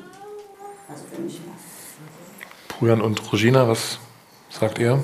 Ich denke auch eine Wiederherstellung einer Monarchie als politisches System eher skeptisch. Ich denke, das wird nicht passieren. Aber ich gehe stark davon aus, dass Sohn des Schahs, Reza Pahlavi, der führende Persönlichkeit weiterhin sein wird in dieser Bewegung. Äh, und das liegt daran, dass viele Menschen, einfache Menschen, immer positive Erinnerungen, Narrativen von Vergangenheit pflegen. Damals war es besser, alles hat es besser funktioniert. Und für einfache Menschen ohne eine intellektuelle, akademische Habitus, die über Demokratie und demokratischen System reden können, zählt eher diese einfachen Erzählungen und dieser Charisma, genau. das er durch seinen Vater und das Regime mitgenommen hat. Und die Umfragen und auch mein Eindruck ist es, dass er auch äh, unter den möglichen Persönlichkeiten äh, eine von den beliebtesten ist. Und in der Zukunft gehe ich davon aus, dass er wie Khomeini damals sich als die führende Figur durchsetzen wird. Siehst du die Fahnen auf den, in, in, in, in Dortmund bei den Demos so, beispielsweise? Also das kommt, ist ja zu der Frage. Also diese ähm, Art von ja, schon sehr oft ja. habe ich sie gesehen und ich gehe davon aus, das sind äh, die Iraner, die im Exil seit Jahren leben, die äh, Angehörige der äh, Schah, äh, seiner Monarchie waren. Und äh, das sind aber nicht so viele. Das sind tatsächlich, wie auch Mariam gesagt hat, äh, die wenigsten von allen. Ähm, die sind auch am lautesten sehr oft, aber Menschen ähm, antworten nicht auf ihre Slogans sehr oft, worüber auch ich froh bin. Und ich muss sagen, ähm, die jüngere Generation, äh, worunter ich auch viele meiner Freunde habe, weil ich auch der gehöre, ähm, sind nicht der Überzeugung, dass eine Monarchie ähm, zielführend ist. Sie sind auch sehr oft alle gebildet, in den meisten Fällen auch einen universitären Abschluss äh, haben sie erreicht. Und sie alle sind dagegen. Und da viele auch aus äh, dem kurdischen Gebiet kommen, wie ich selbst, sind wir auch wiederum zweifach dagegen, da die Monarchie auch diesen Gebieten nicht so gut getan hat. Vielen Dank. Wir kommen dann zu diesem Szenario, was natürlich, sagen wir mal, vor zehn Jahren vielleicht im deutschen Diskurs sozusagen als die natürliche Folge jeder äh, äh, revolutionären Bewegung gegolten hätte, was vielleicht nicht mehr ganz so ist, auch wenn man so auf den arabischen Frühling guckt und die Hoffnungen, die sich damit verbanden.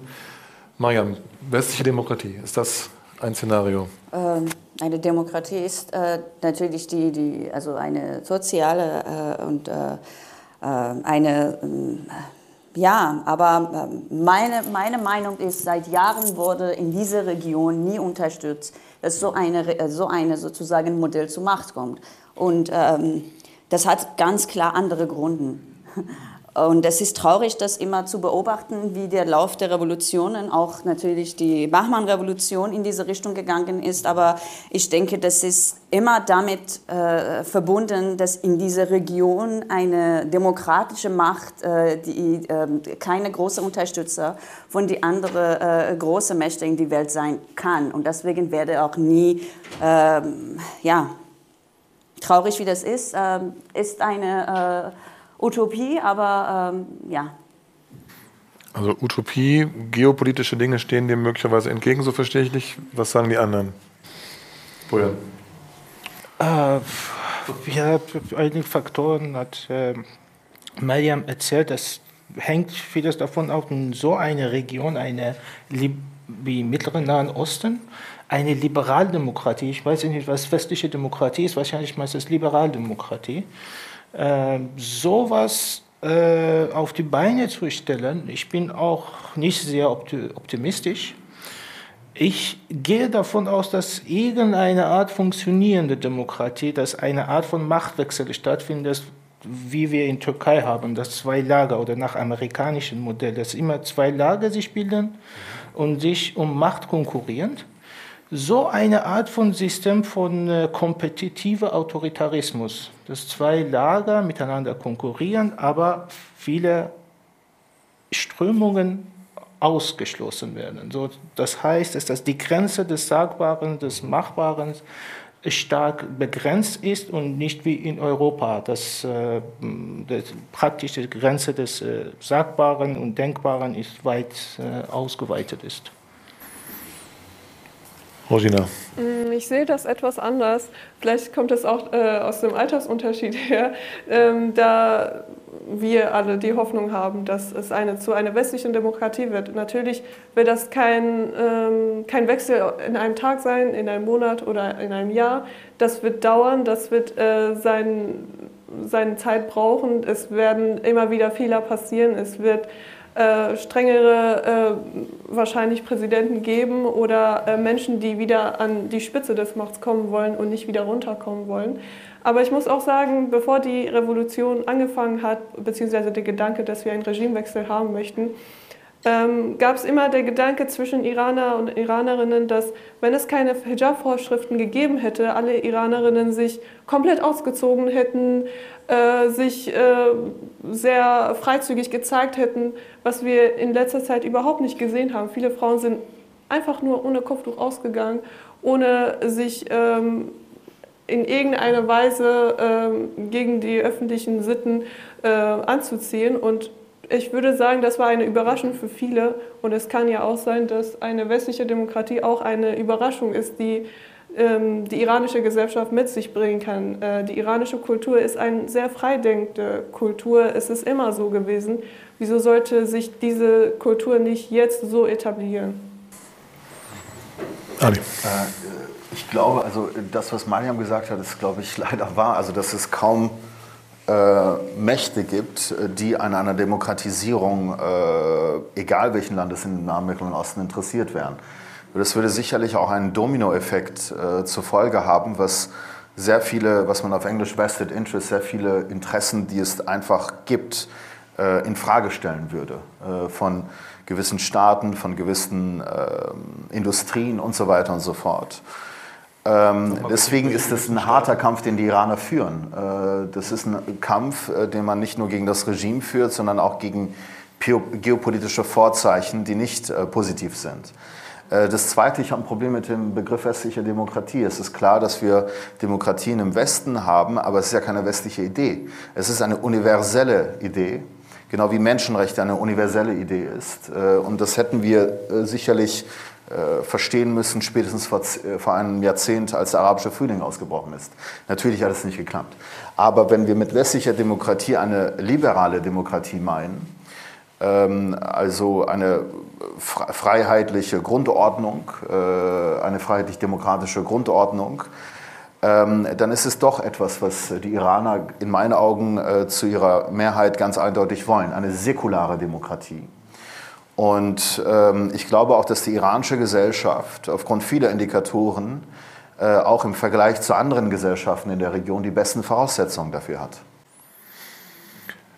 Eine Nachfrage, weil du von gewissen Staaten und gewissen Industrien gesprochen hast.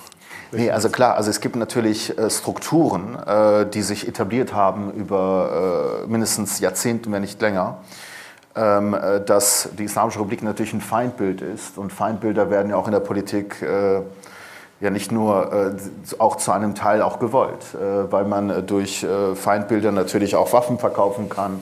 Ähm, man kann äh, ge gewisse andere Diktaturen damit auch stabilisieren und so weiter.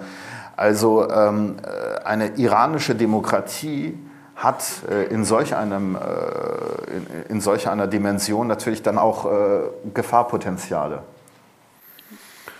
Jetzt haben wir noch nichts gefunden, was so richtig für wahrscheinlich gehalten wird. Und ich habe auch nichts mehr. Ich habe nur noch das, ähm, was ich jetzt hier X-Faktor genannt habe. Äh, also eine, ein Szenario, von dem ihr mir sagt, dass, wie ihr euch tatsächlich die Zukunft dann ähm, vorstellen könntet. Äh, wenn ich noch einen Satz ja, äh, hinzufügen darf. Äh, also nicht nur, also es gibt natürlich auch ungemein große positive Potenziale, die wir auch diskutieren sollten weil 1979 war ja ein einschneidendes äh, Ereignis in der Weltgeschichte. Der politische Islam ist auf die Weltbühne getreten. Es gab überall in der Welt Nachahmer.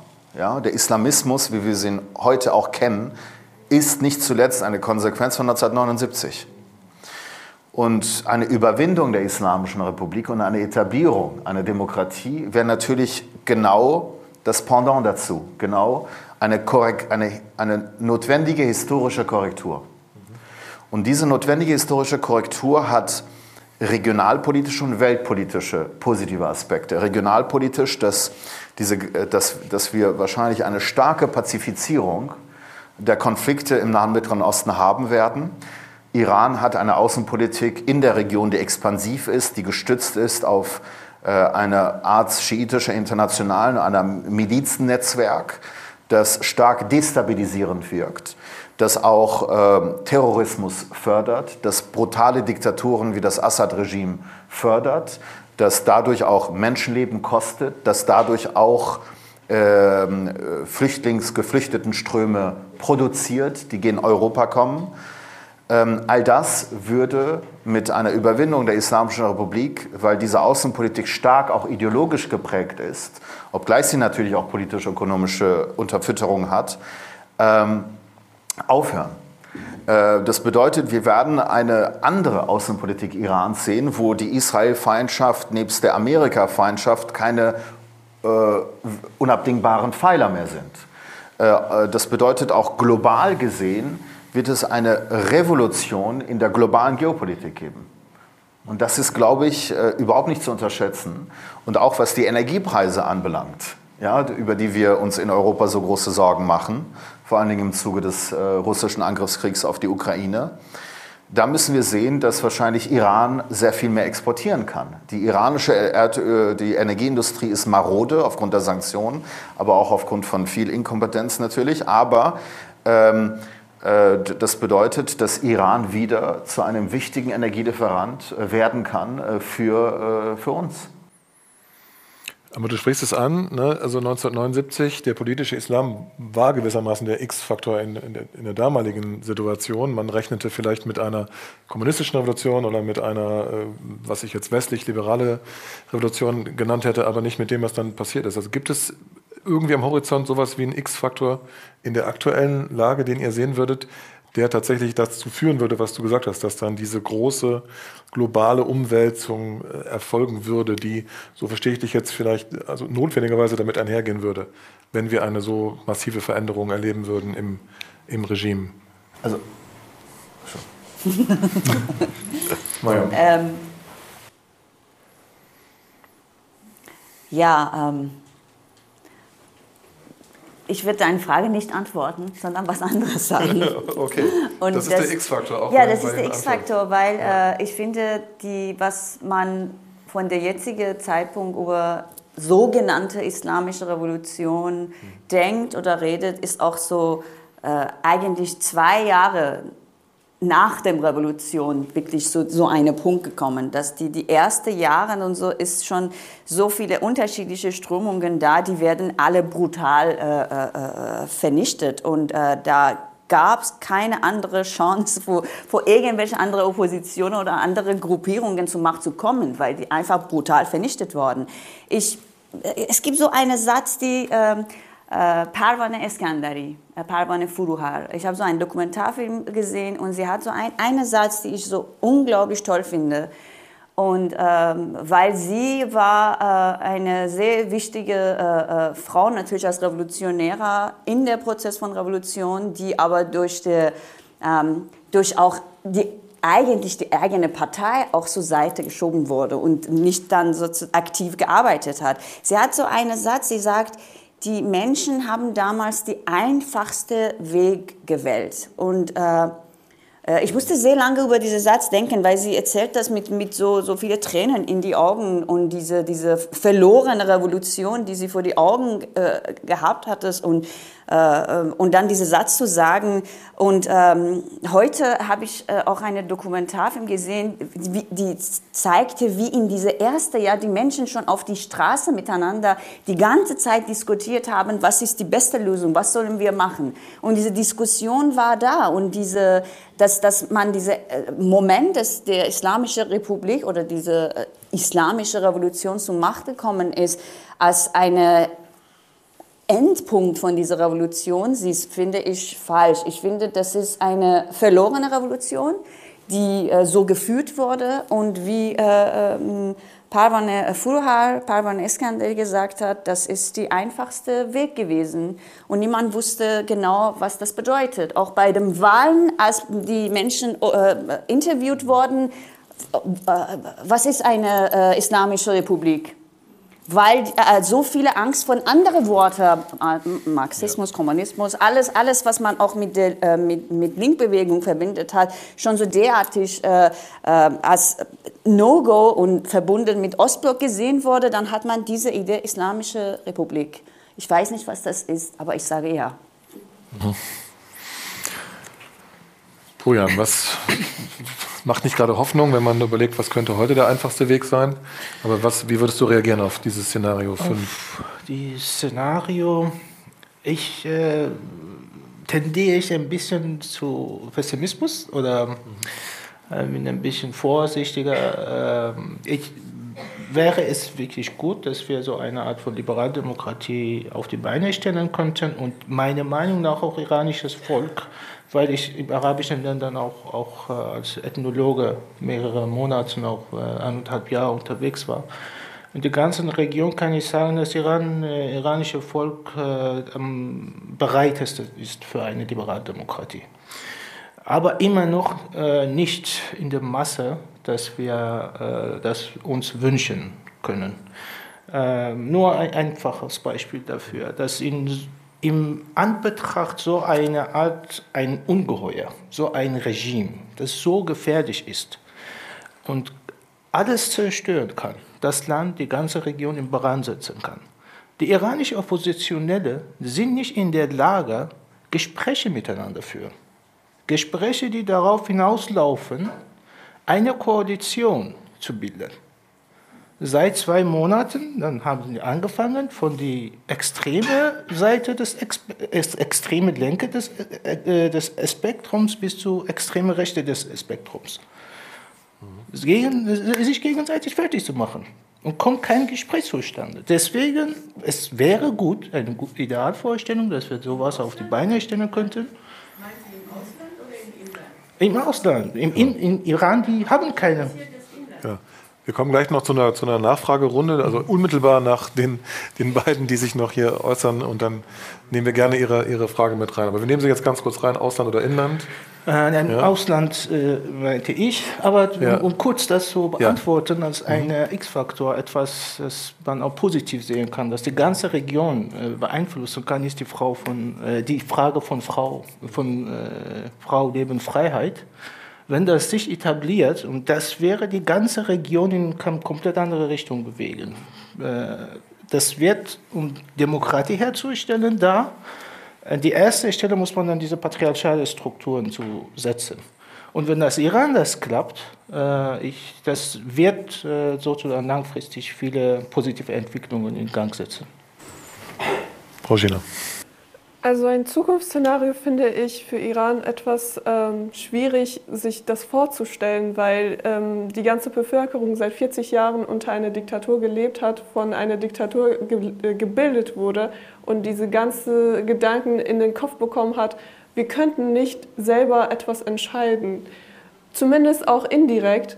Und ähm, man fühlt sich jetzt auch äh, wegen der wirtschaftlichen Lage auch sehr machtlos und fragt sich, könnte ich überhaupt ein Stimmrecht haben und für mich entscheiden? Vor allem sehr viele Frauen ähm, denken nicht, dass sie für sich entscheiden können. Was ich aber sehr positiv gerade an dieser äh, Bewegung finde, ist, dass es keinen ähm, Machtführer gibt. Also es gibt keine einzige Person, die sagt, wir machen das und die äh, Gesellschaft macht genau das, was er sagt.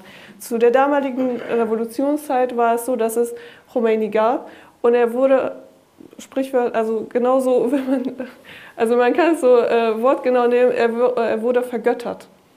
Er, war, er stand ganz oben. Man äh, kann die Videos von der damaligen Zeit sehen, wie die Menschen nach vorne strömen wollten, um seine Hand äh, zu küssen oder dass er äh, irgendwie den anfassen kann, weil er einfach vergöttert wurde. Man kann das jetzt an äh, sein Grab äh, Grabstein würde ich nicht sagen, Grabdenkmal äh, in ganz große sehen, wenn man zum ähm, Flughafen fährt, das ist vergoldet, äh, ganz schön, sehr, also sehr besonders, würde ich sagen.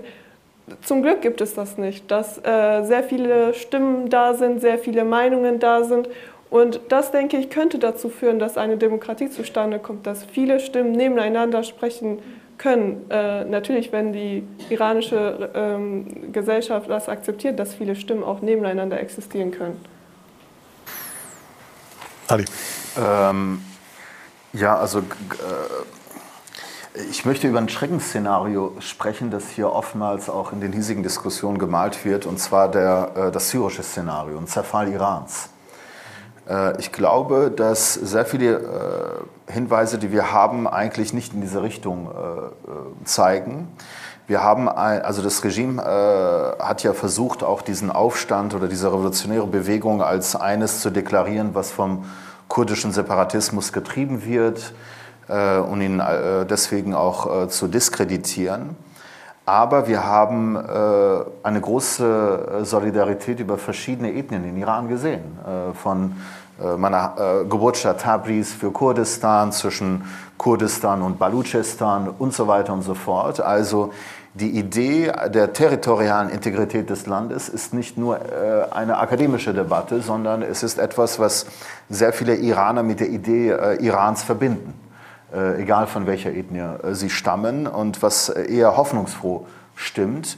Was auch noch hoffnungsfroh stimmt, sind die Lehren, äh, sind ähm, äh, auch die Entwicklung der iranischen Gesellschaft seit vier Jahrzehnten. Also das, was Mariam gerade so schön geschildert hat, äh, also diese Unkenntnis damals oder diese Naivität. Ähm, das, äh, da, da, wurden gewisse Lehren aus der Geschichte gelernt. Ähm, also das politische Bewusstsein ist ungemein größer und auch, ähm, dass man nicht nur äh, jedem charismatischen Führer oder hinterherläuft, ist auch eine Lehre und auch, dass man Menschen- und Frauenrechte nicht als äh, ja, stiefmütterlich behandelt, äh, und äh, nicht sagt und äh, das quasi als sekund oder höchstens als sekundär betrachtet, sondern als primär und zentral ansieht, äh, für die Etablierung einer Demokratie auch. Äh, es ist ja, also diese Gesellschaft hat sich auch weiterentwickelt. Äh, auch die ähm, unteren Schichten haben sich in ihrem politischen Bewusstsein weiterentwickelt. Ich will, es gibt sicherlich sehr viele Herausforderungen, die dieser ganze, gesamte revolutionäre Prozess noch hat. Aber wir haben auch sehr viel, in meinen Augen, positive Aspekte, auch eine weitschreitende Säkularisierung der Gesellschaft auch. Also das sind schon ähm, äh, Punkte, die eher hoffnungsvoll äh, stimmen. Dann ist das ein gutes Schlusswort. Nee, nee, aber ach, ich, ich habe so eine, eine, mit dem hoffnungsvoll eine schließen. ja, sorry, aber ich muss, musst auch was Hoffnungsvolles ich sagen. muss was sagen, weil ja, äh, bitte.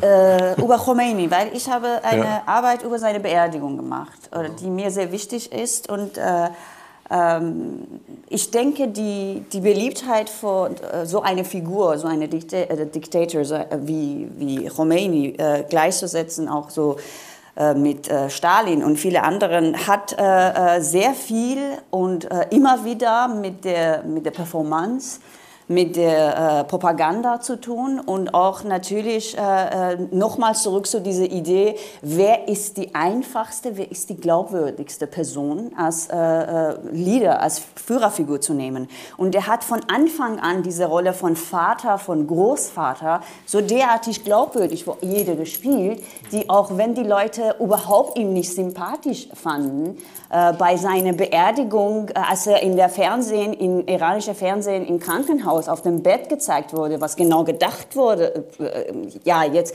welche Führerfigur wäre auf äh, Bett gezeigt, die kurz vor Sterben liegt. Also, ähm, die, die, äh, diese Propagandamaschinerie von Islamischer Republik wird immer ähm, nicht so äh, nicht so komplex gesehen. Und ich finde, der, ist, der hatte jahrelang so komplex gearbeitet und so gut funktioniert, dass dieses Bild von Khomeini als äh, beliebte Figur überall war, was nicht wahr ist.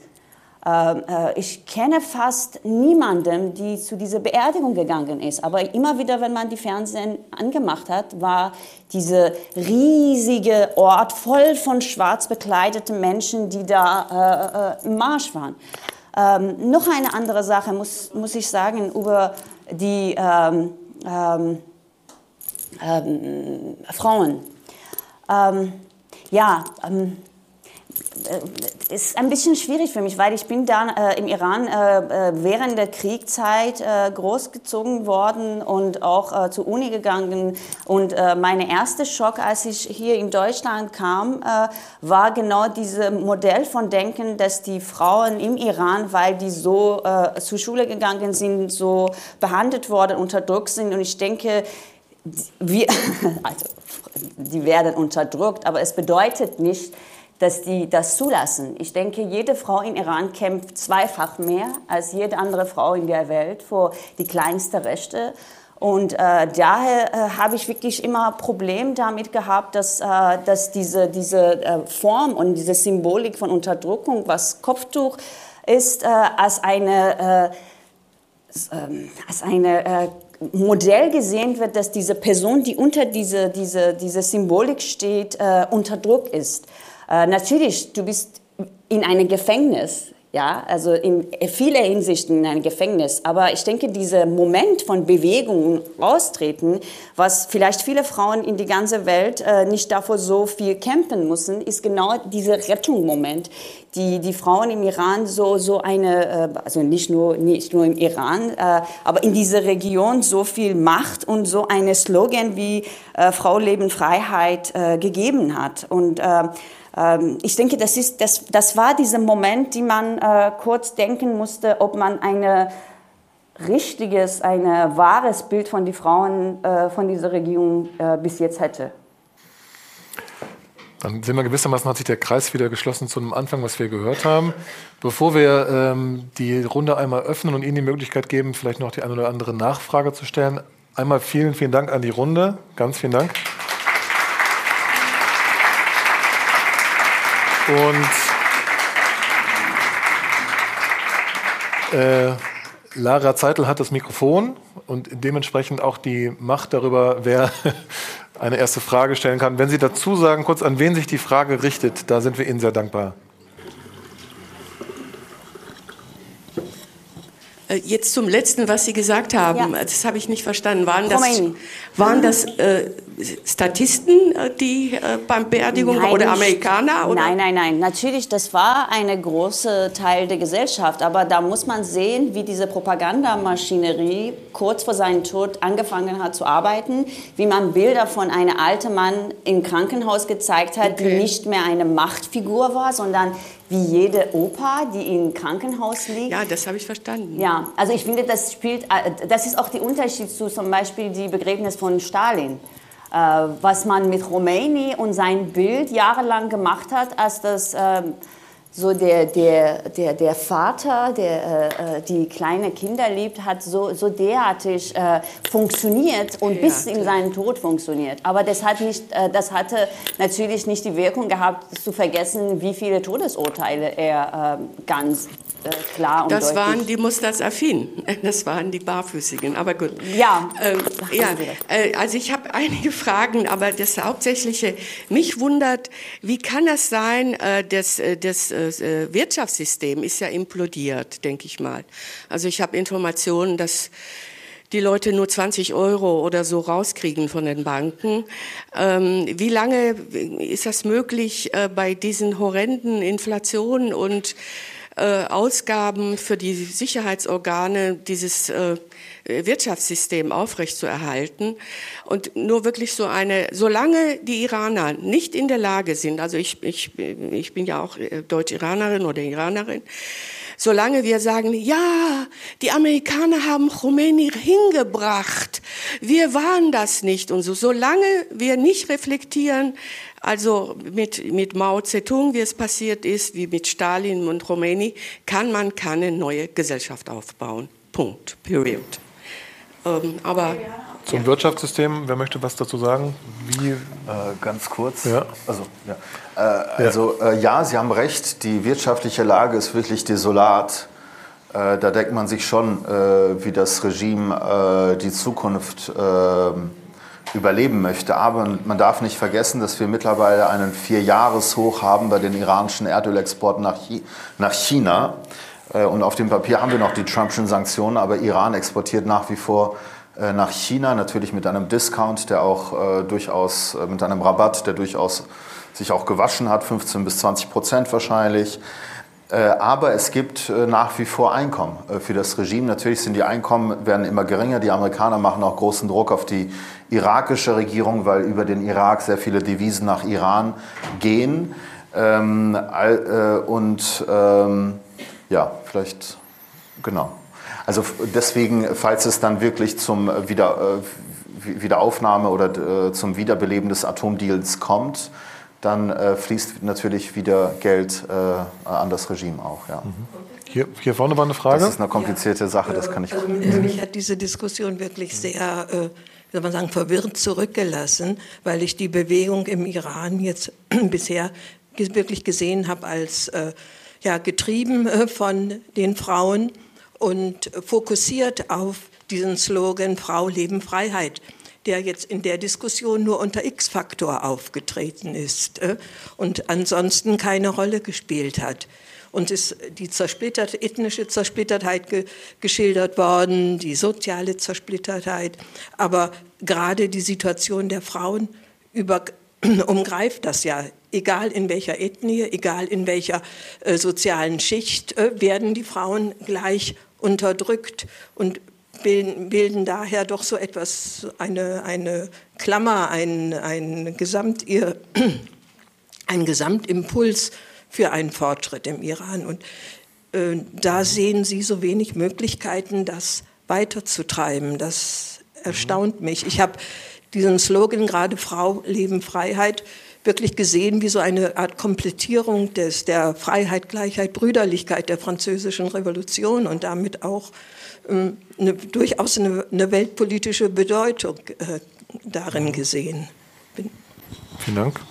Ich denke, wir haben fast jede von uns hat mehrere Malen darüber geredet und äh, von meiner Seite, ich habe von der äh, Seite von der iranischen Kunst- und Kulturszene darüber erzählt, wie wichtig äh, die Frauenbewegung und die neue feministische Bewegungen seit den letzten drei Jahren gewesen sind. Ich denke, wenn ich jetzt noch weiter sage, dann wiederhole ich mich. Ähm, äh, natürlich, äh, du hast auch, äh, du kannst das selber sagen, aber du hast das natürlich als die absolute Rettung und äh, wir haben auch beide über diese antipatriarchate Modell geredet, die durch diese Slogan verwirklicht werden kann. Daher denke ich, wir haben mhm. alle, alle. Aber vielleicht, in, wenn ich Sie richtig verstehe, in der, in der Zuspitzung sozusagen die feministische Revolution als, als, als ein Szenario, was tatsächlich sich jetzt entfalten könnte. Vielleicht haben wir das nicht, in, also ne, Frauenbewegung, klar, und die Bedeutung, aber verstehe ich Sie richtig, dass Sie daran denken, jetzt kommt eine feministische Revolution sozusagen tatsächlich zustande? Das, äh, das ist ja eine Frage der Zukunft. Äh, ich habe auch keine Glaskugel, in die ich reingucken kann. Aber dass äh, dieser Impuls und dieser Elan, der von der Frauenbewegung ausgegangen ist, doch wirklich etwas Neues ist oder bisher auch in der Weltgeschichte nicht gewesen ist. Äh? Und äh, ja, das äh, habe ich so ein bisschen vermisst in allen Diskussionen. Hm? Vielen Dank. Dann schauen wir, ob es weitere Meldungen gibt. Ähm, hallo, ja, vielen Dank äh, für eure Zeit. Ähm, ja, ich habe sehr genossen zuzuhören. Ich weiß gar nicht, ob ich jetzt eine Anmerkung mache oder eine Frage, vielleicht eine Mischung von beiden. Äh, und zwar ähm, möchte ich gerne über Träume sprechen und Emotionen und Gefühle, ob die auch Faktor sind für diese, äh, für die Revolution und ähm, das habe ich auch ein bisschen vermisst oder das hätte ich gerne, dass wir auch darüber ein bisschen sprechen. Sie haben kurz über ähm, Symptonisieren der 80 Prozent der Menschen im Iran gesprochen, dass das, das so hohe Masse an Menschen äh, gegen dieses Regime sind und dann was kommt dann als nächstes? Welche Imaginationen haben Menschen oder ähm, wollen wir vielleicht auch darüber sprechen, dass Gefühle und Gedanken auch Akt der politische, also politische Akt sind und dass die vielleicht nicht so viele Menschen auf die Straße kommen, aber träumen von einem, von einem neu, von einer Zukunft oder mehreren Zukunften auch revolutionär ist. Ähm, genau, ob wir das anerkennen oder wünsche ich mir, dass wir anerkennen.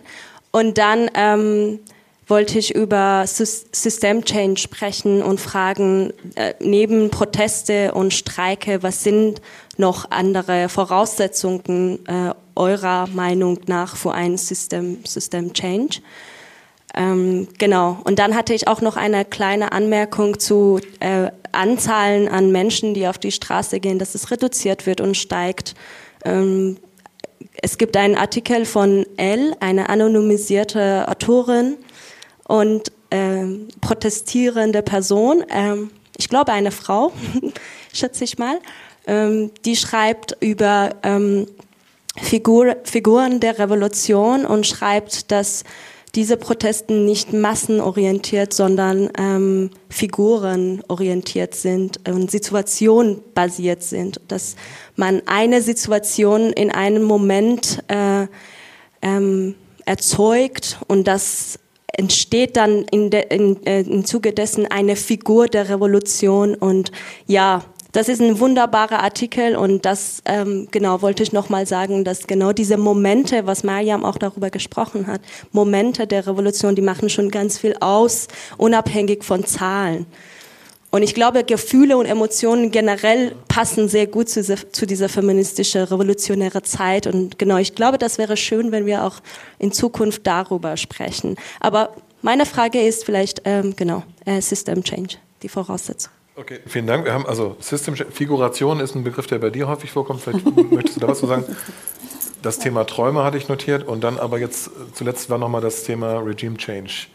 Jetzt äh, habt ihr sozusagen ein bisschen die Auswahl, wo ihr euch nochmal zu äußern möchtet. Ich Ja. will, weil du Ja. äh, L und diese äh, Ja. unglaublich tolle Text äh, erwähnt Mhm. hast, muss ich ähm, nochmals zu dieser äh, Zeit, weil ähm, ich, ähm, ich bin äh, so glücklich, äh, ein klein bisschen in diese, äh, obwohl durch Corona so viele Verbund, äh, Verbindungen unmöglich war, aber die iranische äh, äh, äh, feministische Bewegung hatte seine, also ihr, Höhepunkt in dieser Zeit gehabt. Und so viele Frauen äh, erstmal in Iran und dann in Verbindung außer Iran sind zusammengekommen und arbeiten immer noch zusammen. Das ist für mich so diese, dieser Moment von Hoffnung, die du darüber sprichst. Und ich finde, dieser Moment hat noch nie existiert. Diese Verbundenheit, diese Zusammenplanen, äh, zusammen Ideen entwickeln, äh, zwischen Frauen im Iran und außer Iran. Und äh, für mich ist das die, die eigentliche Revolution, die passiert ist in meine äh, private und persönliches Leben. Und ich denke, wenn dann was verändert wird, dann ist genau durch solche Art von Verbindungen durch zwischen die Menschen und dass die zusammen was äh, weiterentwickeln können. Vielen Dank. Die Frage nach den Voraussetzungen für den Regime Change, kannst du das versuchen, auch mal so auf die Formel zu bringen? Ja, ähm, also obwohl die Frage nach der anderen äh, Sache war eigentlich interessant, aber nach der Imagination. Ich glaube, die Imagination spielt eine große Rolle, aber auch auf der anderen Seite, auf der westlichen Seite. Also bei der Revolution von 79 gab es ja äh, westliche Geheimdienste, die noch ein äh, paar Monate vor Februar 79 noch gesagt haben, ist alles ruhig, also es wird nichts passieren. Also da hat die Imagination auf der äh, westlichen Seite gefehlt, die heute auch fehlt. Ich glaube, innerhalb Irans gibt es mehr Im- Imagination, die natürlich durch die Verzweiflung auch getrieben ist und durch Hoffnung getrieben ist. Ähm, äh, so, zu der Frage, was die Voraussetzungen eines Regime Changes äh, oder beziehungsweise eines Systemwechsels oder einer äh, erfolgreichen Revolution. Ähm, also, es muss in meinen Augen eine äh, quantitative und qualitative Expansion geben. Quantitativ bedeutet, dass ähm, noch mehr Menschen auf die Straße gehen, äh, weil äh, auch autokratische Systeme äh, gewisse Menschenmassen auch nicht mehr kontrollieren können. Aber in Iran ist es natürlich hochkompliziert, weil man dadurch wirklich sein Leben äh, aufs Spiel setzt. Und man muss ähm, vielleicht auch anderen ähm, Schraubstellen so ziehen, indem man äh, vielleicht den Slogan vielleicht noch erweitert auf ähm, Brot, ja, also auf, auf, auf ökonomische äh, Belange, die äh, auch zentral sind äh, für be beispielsweise die iranische Arbeiterschaft. Ähm, aber von Seiten der iranischen Arbeiterschaft gibt es auch eine Sympathie gegenüber der Sansendige, Be äh, Sansendige außer die Bewegung, äh, dass man durchaus einen gemeinsamen Nenner sieht. Äh, das gibt es sicherlich. Ähm, und eine qualitative Ausbreitung bedeutet, dass man stetigere äh, Streiks innerhalb, den, innerhalb der wichtigen Sektoren der iranischen Wirtschaft benötigt, benötigen würde, also der ähm, Ölindustrie, äh, der ähm, Gasindustrie, aber auch der petrochemischen Industrie. Und ähm, das, äh, diese, eine Erweiterung des Slogans würde sicherlich helfen, aber die Arbeiterschaft hat nicht die notwendigen ökonomischen Ressourcen, um das weiter durchzuhalten, aber sie kämpft einen erstaunlichen Kampf durchaus. Ähm, und äh, es bedarf womöglich natürlich auch ähm, Risse innerhalb der, der Elite, der Machtelite. Und da gibt es sicherlich äh, vorsichtige Zeichen äh, von Rissen. Äh, beispielsweise äh, gab es, hat äh, der oberste Führer gewisse wichtige Positionen innerhalb äh, auch ausgewechselt. Der Polizeichef wurde ausgewechselt. Es wurde ein, ein Kommandeur der Revolutionsgarden als Gouverneur der Provinz Teheran eingesetzt. Es gab äh, die Hinrichtung des ehemaligen äh, stellvertretenden Verteidigungsministers Anfang des Jahres, was ja auch dar darauf äh, hinweist, dass es in, äh, auch innerhalb von Regime-Insidern es da zu Konflikten gibt. Ähm, aber die Risse sind nicht, noch nicht so tief, äh, sodass wir eine Phase erreichen, in der in wenigen Tagen epochale Entwicklungen stattfinden können. Also in wenigen Tagen quasi so viel passieren kann wie in Jahrzehnten. Da sind wir noch nicht und da ist auch, und das haben wir heute leider gar nicht besprochen, aber äh, wir hatten dennoch eine gute Diskussion, ähm, wir haben nicht über die westliche Rolle gesprochen und äh, über die sehr zurückhaltende Reaktion Europas. Und eine Terrorlistung der Revolutionsgarden würde sicherlich mögliche Risse vertiefen innerhalb des Machtapparates, weil es ein starkes Signal sein würde zweierlei. Erstens würde es innerhalb einer Pattsituation, die es gibt zwischen Regime und Protestseite, weder die eine noch die andere Seite ist, ist in der Lage, die andere zu überwältigen, ähm, neues Hauch, ein äh, neuen, äh, neue ähm, äh, neues Leben einhauchen äh, in die äh, Protestbewegung. Äh, weil, man, weil die Protestbewegung dann sieht, oha, der Westen macht nicht Business as usual, sondern es ist eine andere Politik im Westen gegenüber der Islamischen Republik. Es ist kein Kuschelkurs mehr. Äh, es ist keine de facto Akzeptanz der Situation, äh, sondern ein rauer Wind weht aus dem Westen. Und vor allen Dingen würde es zweitens auch innerhalb, innerhalb äh, auch, äh, ein, äh, auch ein Signal aussenden auf den Machtapparat, auf die Leute, die innerhalb des Machtapparates sind, innerhalb des Sicherheitsapparates sind, dass, wenn die Revolutionsgarden auf die Terrorliste gesetzt werden, dass dieses System keine Zukunft mehr hat dass die Leute, äh, und das würde in meinen Augen ganz klar auch Abspaltungstendenzen vertiefen. Das ist also, mit anderen Worten, war es eine äh, ja, wichtige Chance, die wir verpasst haben. Natürlich sind wir nach wie vor innerhalb dieser Diskussion noch drin, aber dass es bislang nicht passiert ist und dass, es, äh, dass Berlin da auch keine gute Rolle gespielt hat, das sollte uns allen auch zu denken geben. Dann danke ich dir, dass du den Aspekt noch mit reingebracht hast, der selbstverständlich äh, uns alle umtreiben sollte. Mit Blick auf die Uhr würden wir die Fragerunde jetzt auch schließen. Ich sage ganz, ganz vielen Dank für Ihre Fragen. Danke an die VHS, äh, VHS mit äh, Astrid Tews für die sehr gute Zusammenarbeit. Ich danke Kiano Schresania, Nedat Arabian für ihre Beiträge, Lara Zeitl für die hervorragende Organisation und natürlich unseren Gästen hier auf dem Podium, Rosina Hadi, Brujan Mahmudian, Mayan Padisban und Ali Fatwallah Nejad. Schönen Abend, ganz vielen Dank, Glück auf.